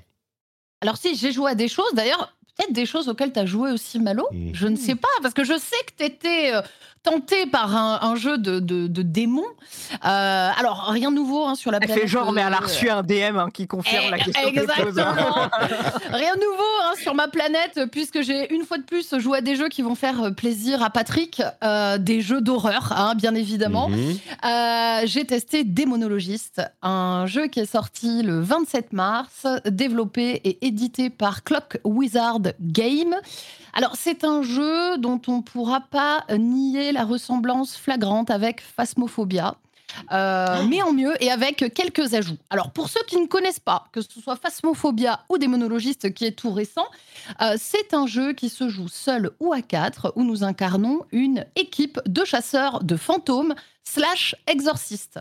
En fait, à l'aide d'objets tels que des spirit box, euh, des capteurs GES ou encore des crucifix, euh, eh bien, nous serons envoyés dans un lieu où il y aurait visiblement une présence démoniaque. Euh, L'objectif, c'est euh, de terminer, euh, de déterminer, pardon, grâce à tous nos objets, quel type de fantôme hante les lieux.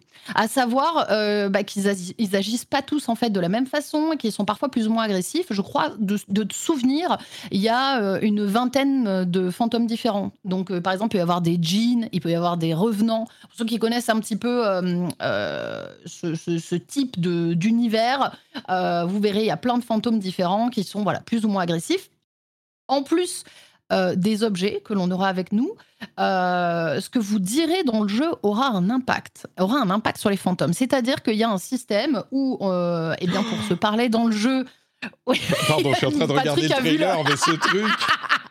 Oh là là Non, Alors, il faut savoir qu'en fait, euh, ouais, on va pouvoir se parler dans le jeu via une espèce de radio, hein, parce qu'on arrive comme des chasseurs de fantômes. Et plus on s'éloigne, moins on s'entend. Il y a vraiment quelque chose à proximité. Mais ce qui est Mm. hyper intéressant, qui avait été un peu développé dans Phasmophobia, c'est qu'en fait, euh, quand vous serez dans votre tente euh, de, de chasseurs de fantômes juste avant de rentrer dans la maison, vous allez euh, devoir retenir le nom du fantôme qui va être généré aléatoirement. Et en fait, ce fantôme, il va vraiment falloir l'appeler par son nom via votre micro et lui poser des questions. Donc, en fonction des questions que vous posez, il va se passer des choses. Et il y a vraiment une multitude de questions, donc on peut lui demander de nous faire un signe. Alors, selon le fantôme, euh, il peut faire, euh, je sais pas, faire euh, tomber la télé, il peut d'un seul coup apparaître. Enfin, voilà, il peut vraiment se passer plein de choses très différentes. Et tout ça, bien évidemment, sera généré aléatoirement. Une fois que vous avez déterminé le type de fantôme, via, en fait, avec les objets, vous allez pouvoir dire ah bah tiens, le fantôme, il a répondu dans la spirit box. Hop, on va pouvoir cocher via notre petite tablette. Euh, il faut qu'il y ait trois, euh, trois objets qui réagissent. Et en fonction de ça, on va déterminer le type de fantôme. Une fois que ça c'est fait, on va avoir des petites quêtes à faire supplémentaires, sachant que plus on reste dans la maison, plus notre santé mentale baisse, plus le fantôme est agressif. Parce que bien évidemment, j'ai oublié de vous préciser, mais oui, nous pouvons mourir dans d'atroces souffrances. Au-delà de mourir d'un arrêt cardiaque devant notre écran, dans le jeu, bien évidemment, le fantôme se fera un malin plaisir de nous choper et de nous euh, tuer. Donc on a ces petites quêtes à faire.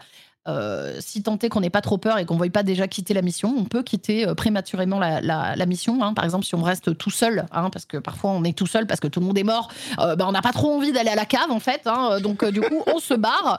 Donc du coup, une fois que vous avez fait ces, petites quêtes qui sont elles aussi différentes, vous allez pouvoir bannir le fantôme.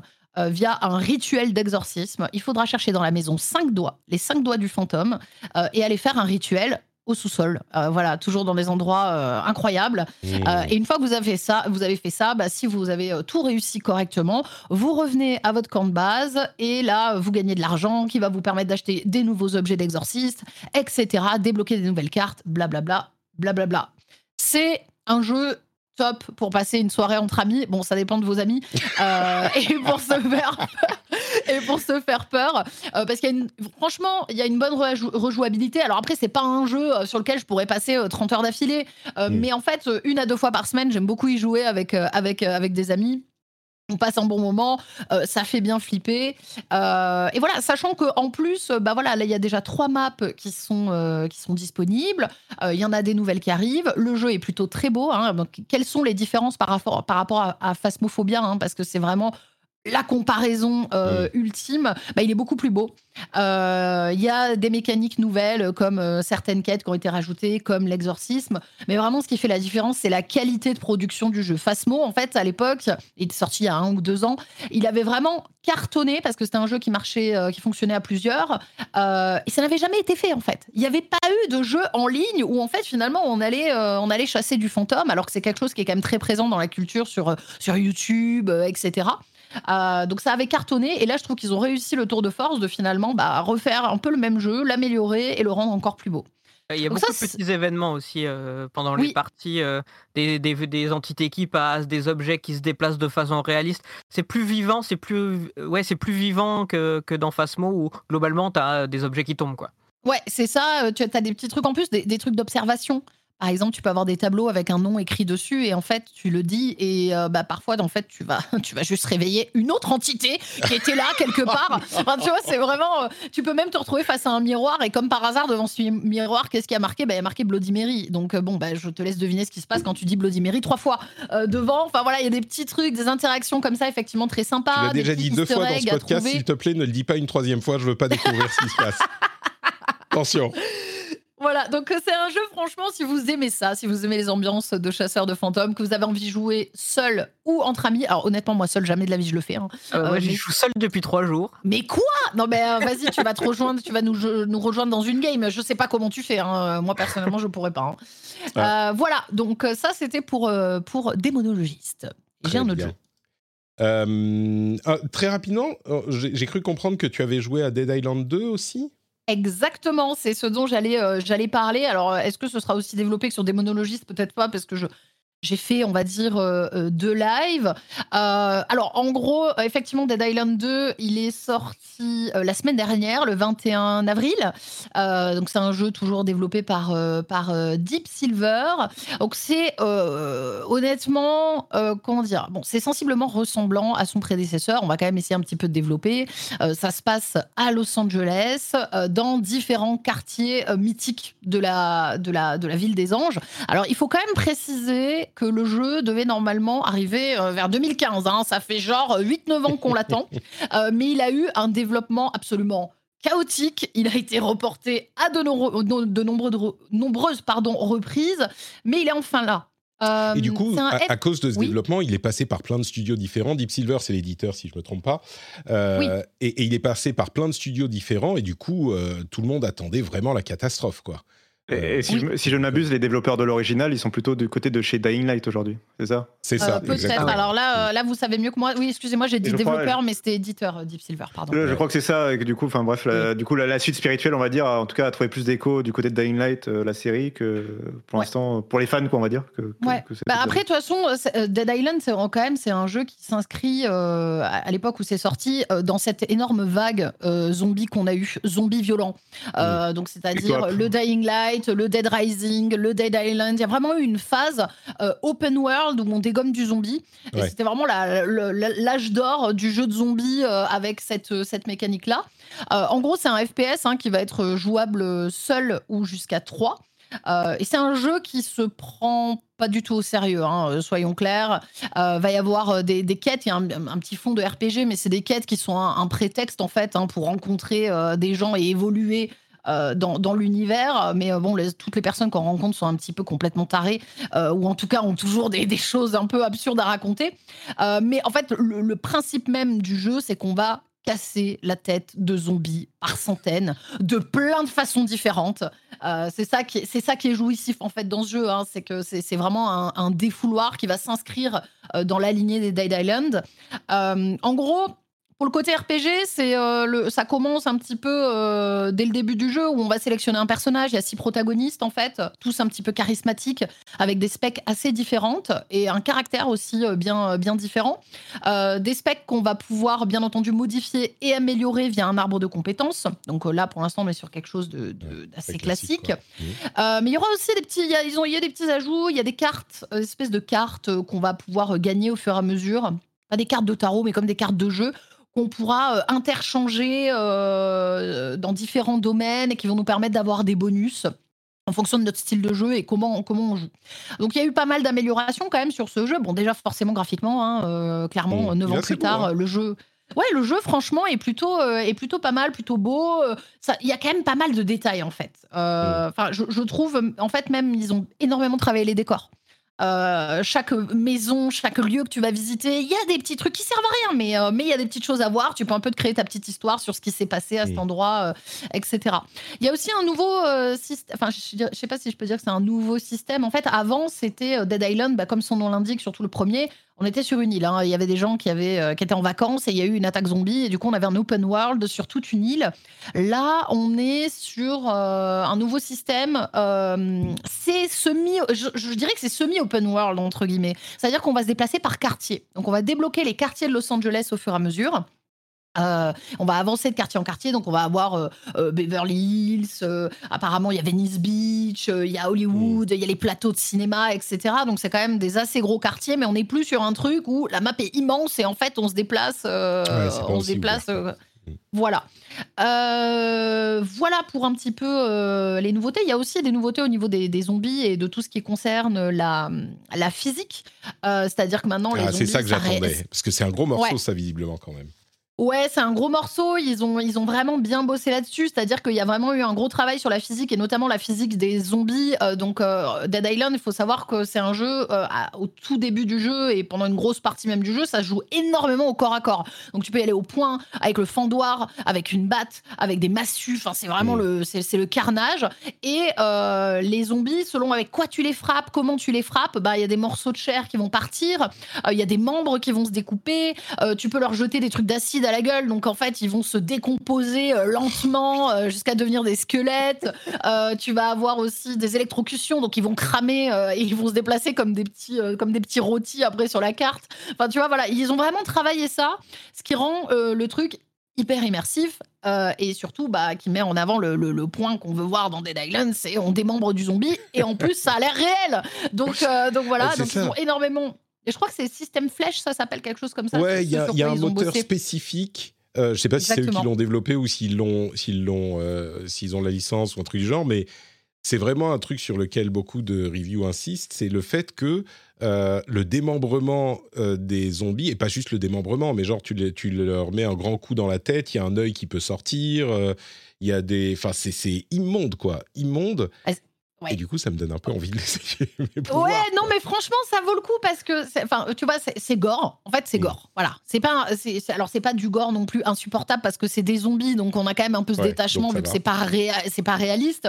Mais effectivement, ouais, euh, là-dessus, il y, a- y a plein d'interactions et même les euh, les finishes sont incroyables fonction de ce que tu fais. euh, T'as ton point qui te passe à travers la tête du mec euh, euh, pour ne rester que- pour ne laisser qu'un trou béant euh, dans la tête du zombie. Enfin, tu vois, il y a vraiment des trucs un peu un peu crado.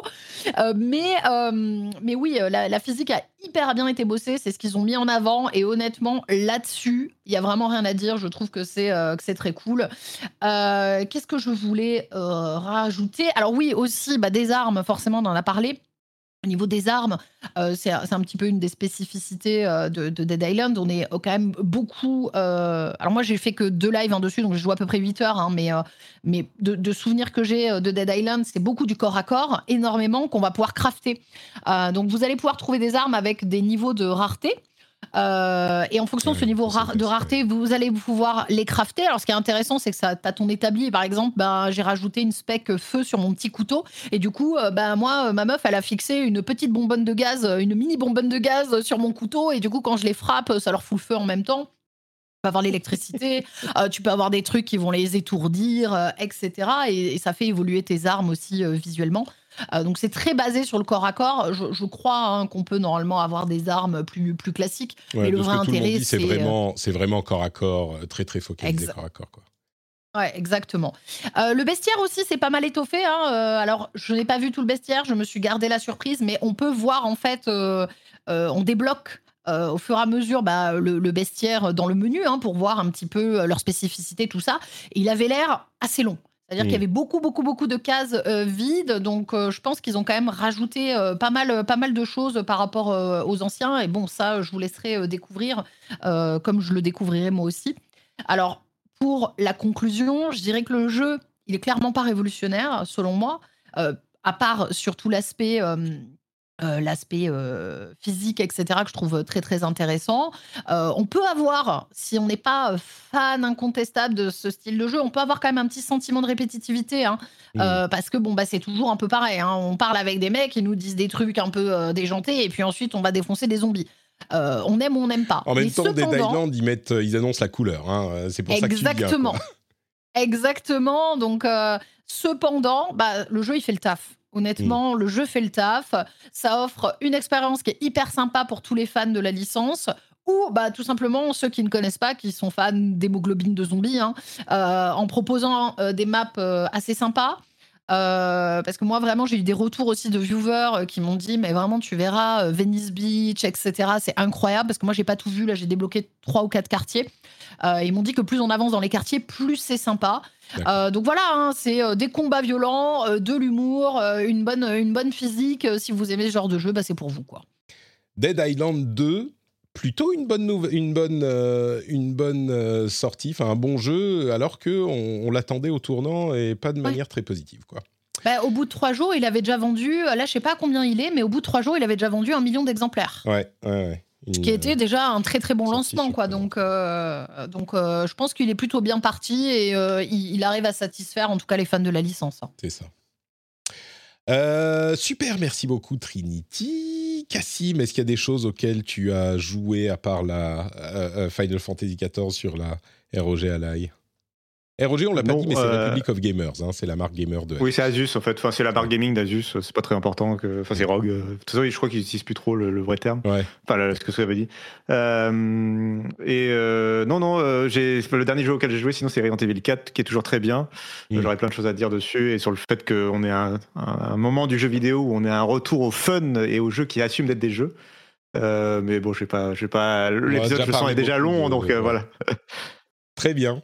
Euh, super. Et pour ma part, je vais passer rapidement sur. Alors, Street Fighter euh, 6, j'ai dosé la démo, bien sûr. Euh, je vais pas en parler beaucoup plus que ce que j'ai déjà fait parce que je vous ai déjà embêté avec ça pendant un moment. Mais euh, je répéterai que le jeu a l'air super fun et qu'il est très bien reçu par la communauté et qu'il n'y a pas de mode entraînement dans la démo, mais il y a un moyen, si vous allez dans le tutoriel de Ryu et que vous allez dans le dernier, euh, dernier élément euh, de tutoriel, bah, vous pouvez en fait faire un petit peu un mode entraînement. Et je peux vous dire que j'en ai fait des combos et des Shoryuken. Et qu'est-ce que ça tape, les gars? Qu'est-ce que ça tape? C'est hyper badass, c'est hyper marrant et c'est hyper sympa. Comme si tu veux, je, Euh, peux, je peux refaire 5 minutes sur Final Fantasy XIV. Si on en est à reparler des jeux qu'on a- dont on a déjà parlé 20 fois et qui, qui n'intéressent que 3 personnes dans, dans l'audience, euh, je peux. hein. Je, je pense que euh, Street Fighter 6 attendra son, son moment le 6 janvier pour qu'on en parle un petit peu plus. Le 6 janvier, le 6 juin, Le 6 euh, juin. pour qu'on en parle un petit peu plus longuement. Mais ah, il faudrait que je vous trouve euh, le, le Shin Shoryuken et que je vous montre à quel point ça a l'air badass. Dans, dans- enfin, le, le- Euh, le- le ce- look. cela dit, alors si je peux me permettre, pendant que tu cherches ça, d'analyser le fait que quand même on est dans une sac- un sacré âge d'or et un sacré retour en force de Capcom, euh, au-delà du Ah, jeu japonais, euh, et qu'on est quand même là dans vraiment. tu, tu disais que tu rappelais que ça sort en juin. euh, ça sort le même mois que Diablo 4, ça sort quelques semaines après Tears of the Kingdom, ça sort euh, quelques semaines avant Final Fantasy XVI. Waouh, quoi, quand même. Hein. Et il y a Exoprimal dans pas longtemps. Donc vraiment, Capcom est au meilleur de sa forme. Euh, je oui, vais- oui, oui. Alors, je ne sais pas si je vais pouvoir. Attendez. Hop. Hop. Je m'attendais pas à la mention.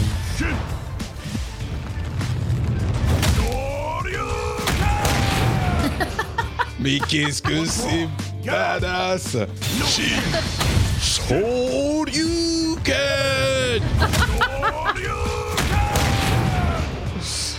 Ah là tu là. vois, on voit Bon. qu'il n'utilise pas euh, des pouvoirs magiques euh, ou la force ou machin. La force. Non, là, c'est la, force. On sent bien le quoi. contact entre le poing et la gueule ça. de, de l'opposant. Oui, complètement. On est d'accord. Euh, bon, une fois ce Shin Shoryuken passé, je peux vous parler en deux secondes euh, de Meet Your Maker, qui est le jeu qui est offert avec la, euh, le PS Plus cette, euh, ce mois-ci. Et bah, en fait, j'en avais entendu beaucoup de bien dans un podcast que j'écoutais, et donc je me suis dit, je vais aller le tester parce que le concept est hyper intéressant. C'est euh, en fait une sorte de, de FPS dans lequel il faut explorer des euh, donjons construits par les autres joueurs qui sont pleins de pièges qui vont euh, essayer de vous tuer. Et vous essayez d'aller explorer les différents donjons pour récupérer des trucs. J'ai joué 10 minutes. C'est tellement punitif. En fait, c'est pas drôle du tout. Enfin, c'est pas mon truc du tout, quoi. C'est-à-dire que tu marches, tu marches sur une, euh, un truc qui déclenche un piège par derrière, t'es mort en un coup. Et Ah ouais. j'ai- arrêté direct parce que ça m'a complètement dégoûté du truc. C'est pas du tout pour moi, quoi. Mais si c'est un truc qui pourrait vous intéresser, on construit des donjons et on peut euh, les explorer et les, les, les- les- des autres joueurs peuvent venir essayer de euh, finir nos donjons à nous et donc il faut être super vicieux et mettre les trucs là où il faut et les pièges là où il faut et les ennemis euh, bien cachés tout ça j'ai détesté Euh, mais ça se trouve le jeu est très bien et j'ai évidemment j'attendrai d'être avec JK pour parler de Lunark mais j'ai joué à Layers of Fear recommandé Oui. donc par euh, Trinity pendant le battle le battle for Alors, et quand même, mettons du contexte. Mhm. Euh, il- Patrick est venu me demander, il avait mis un goal euh, en demandant un jeu d'horreur choisi par mes soins. Je tiens à préciser que j'ai vraiment choisi un jeu en me disant, OK, euh, je vais lui proposer une bonne expérience d'horreur. Je- J'aurais pu te mettre, tu vois, un jeu euh, vraiment horrible. Là, je me suis dit, il y a quand même Visage. Ouais, non, mais voilà, tu vois vraiment le jeu, c'est- chaud, quoi. Là, Heureusement que j'ai pas demandé à me suis Malo en fait c'est ça que je me ouais, c'est ça. Là, j'ai vraiment voulu te proposer pour moi un des classiques de l'horreur, franchement, qui est sorti il y a quelques années, mais honnêtement, il a vraiment marqué quelque chose. Layers of Fear, il est très intéressant, très psychologique. Donc, je suis très impatiente de savoir ce que tu en as pensé. Même si je sais que tu as fait quatre arrêts cardiaques, tu me l'as dit par message. alors, alors, en fait, il y a deux éléments à mon, mon expérience sur Layers of Fear.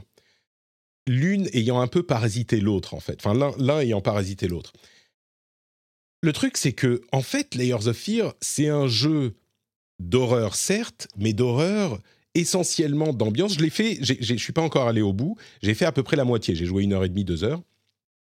Euh, c'est un jeu d'ambiance. Et Oui. c'est une sorte de, de tomber dans la psyché euh, torturée plus que torturée d'un personnage euh, dont on va explorer en fait euh, la vie et les causes de son, son, sa folie à travers son cheminement halluciné dans son manoir. J'imagine que je, décris, je décris bien, bien, la chose. C'est très bien, c'est parfait Patrick. Et donc, c'est pas, je suis sûr qu'il y a des moments ensuite peut-être encore un petit peu plus horribles, mais c'est pas un jeu qui joue sur le les les, les comment les jump scares. C'est pas un jeu qui joue sur les fantômes qui vous poursuivent ou qui vous suivent lentement ou quand tu te tournes tu vas avoir un. Il y en a, mais c'est pas vraiment ça le, le cœur du, de l'expérience. Et du coup, comme j'attendais ça, en fait, je me suis dit, euh, elle a choisi un truc euh, qui va bien me faire peur, ou ça va être euh, l'expérience horrifique de, classique de l'année de sortie et tout.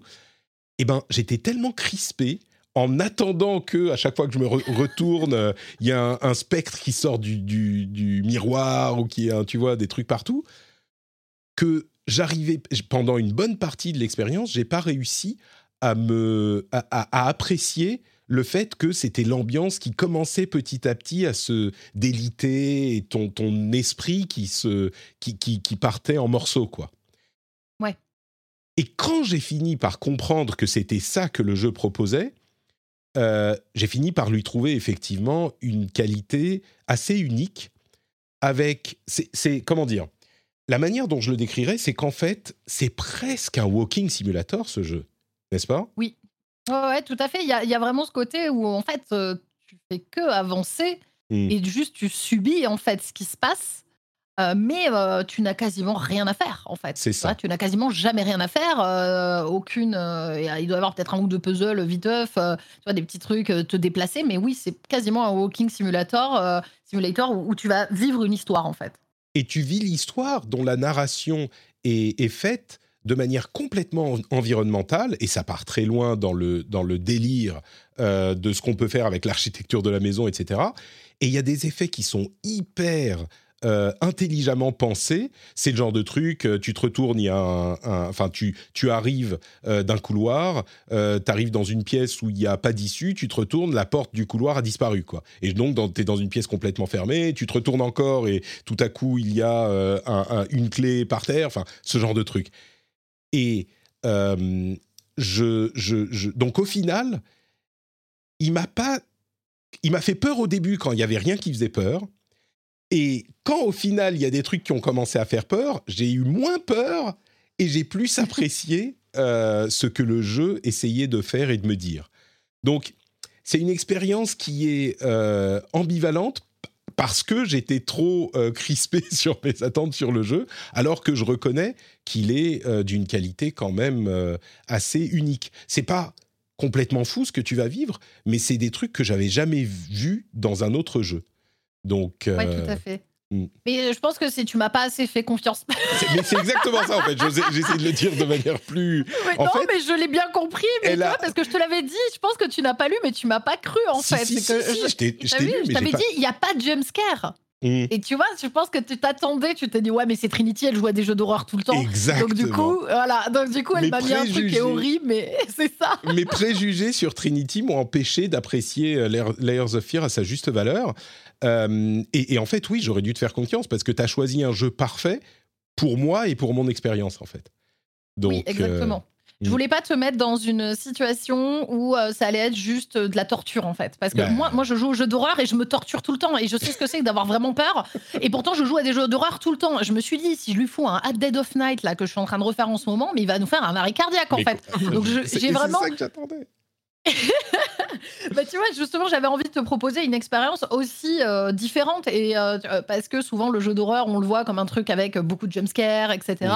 Et en vrai, il y a des vraies propositions très intéressantes qui sont malaisantes, qui sont angoissantes, sans pour autant justement jouer tout le temps sur le jumpscare. Et pour moi, c'est aussi, même si j'aime les jumpscares, pour moi, ce qui fait aussi des bons jeux d'horreur, c'est ça. C'est on te plonge dans un truc et t'es dans un univers où t'es mal, t'es mal à l'aise. Euh, et pourtant, on n'est pas en train de te faire un jumpscare toutes les deux secondes, quoi. Et, et euh, Pardon, vas-y. Non, j'allais dire, ça va encore plus loin avec Layers of Fear parce que l'histoire euh, est hyper intéressante à suivre et à découvrir et à comprendre ce qui s'est passé et ce qui se passe encore dans la tête de, de ce type. Donc, c'est plus qu'un simple jeu d'horreur en fait. C'est. Ouais, il y a une vraie histoire. Il y a une vraie histoire derrière. Il y a un vrai truc à démêler, en fait, euh, qui est hyper intéressant. Et tu as envie de savoir, en fait, ce qui s'est passé. Souvent, dans les jeux d'horreur, euh, parfois, l'histoire, elle est un peu annexe. C'est souvent, il y a un fantôme, que- euh, voilà. Mm. Alors que là, l'histoire, elle est au centre, en fait, du, du- du jeu et, euh, et te permet de comprendre aussi ce que tu es en train de vivre, aussi, les scènes, so- aussi folles soient-elles, en fait. Donc la leçon de Layers of Fear, c'est que il faut faire confiance à Trinity en fait. C'est ça. Faites-moi confiance quand je vous conseille des jeux d'horreur.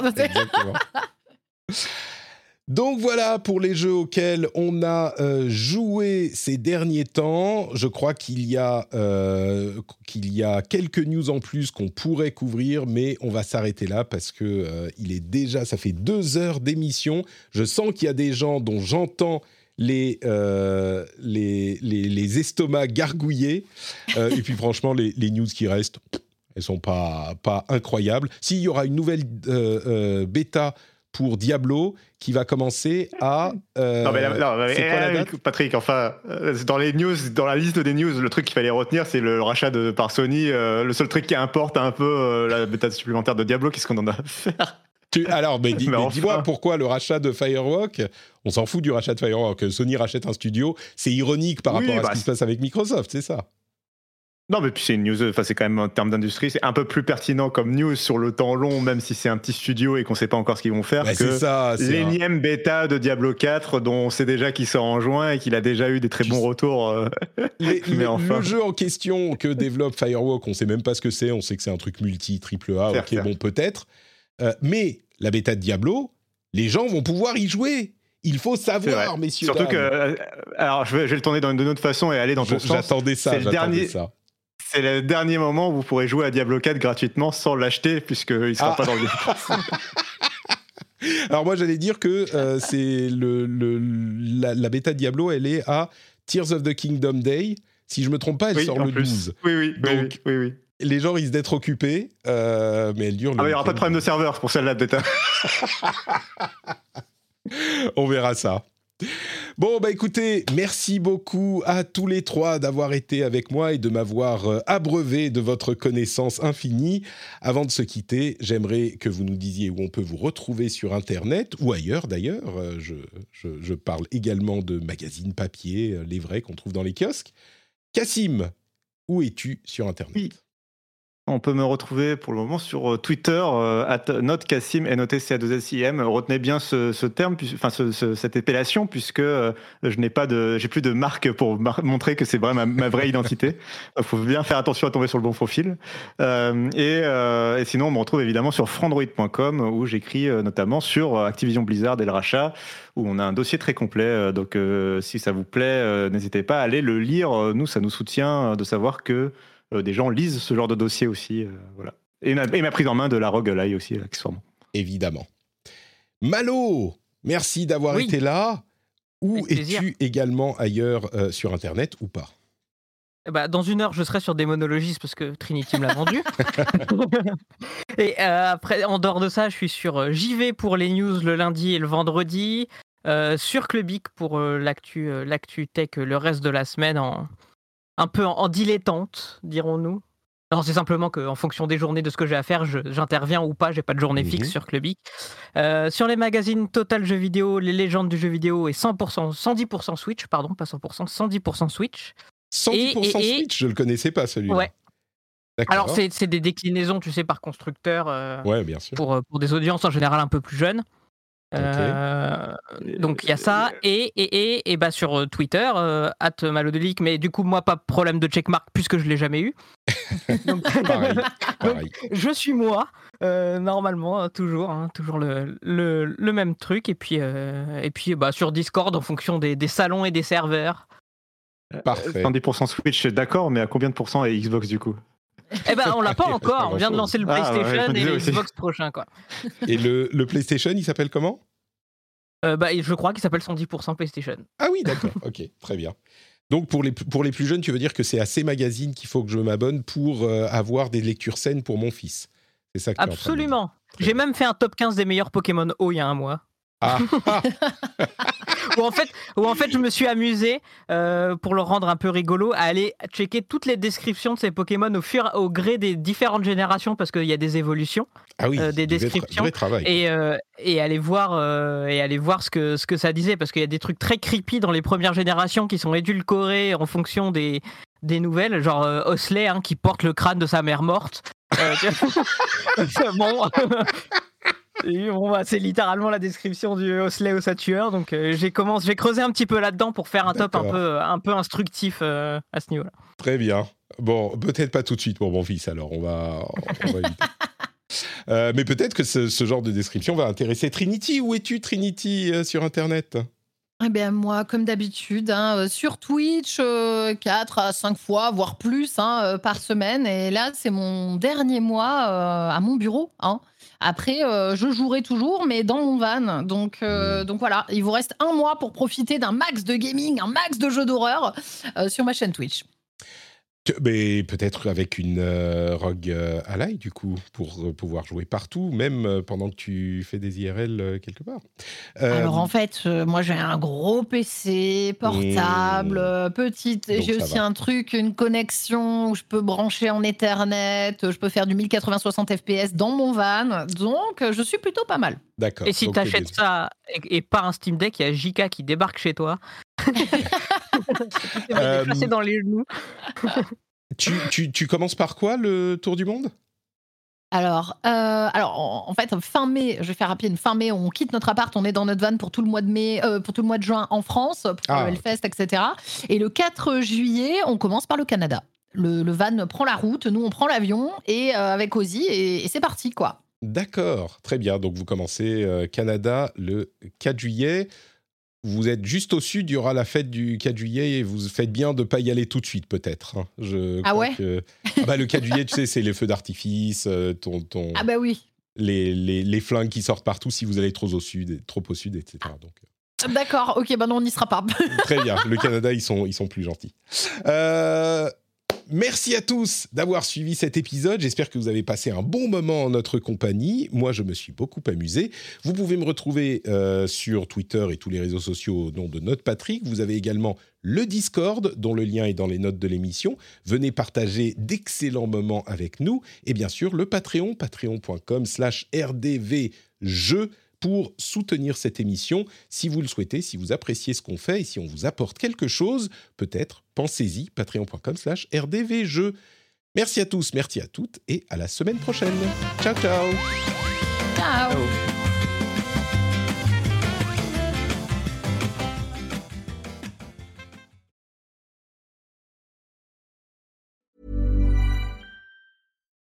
Hi, this is Bachelor Clues from Game of Roses, of course, and I want to talk about Club Med.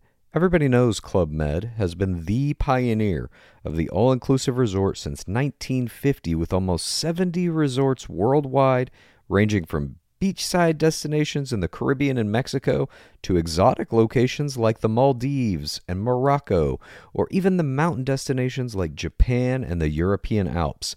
Dine on delicious gourmet cuisine, enjoy more than 20 activities, and make memories with your family. For more information, visit clubmed.us or call 1 800 Club Med or your travel advisor.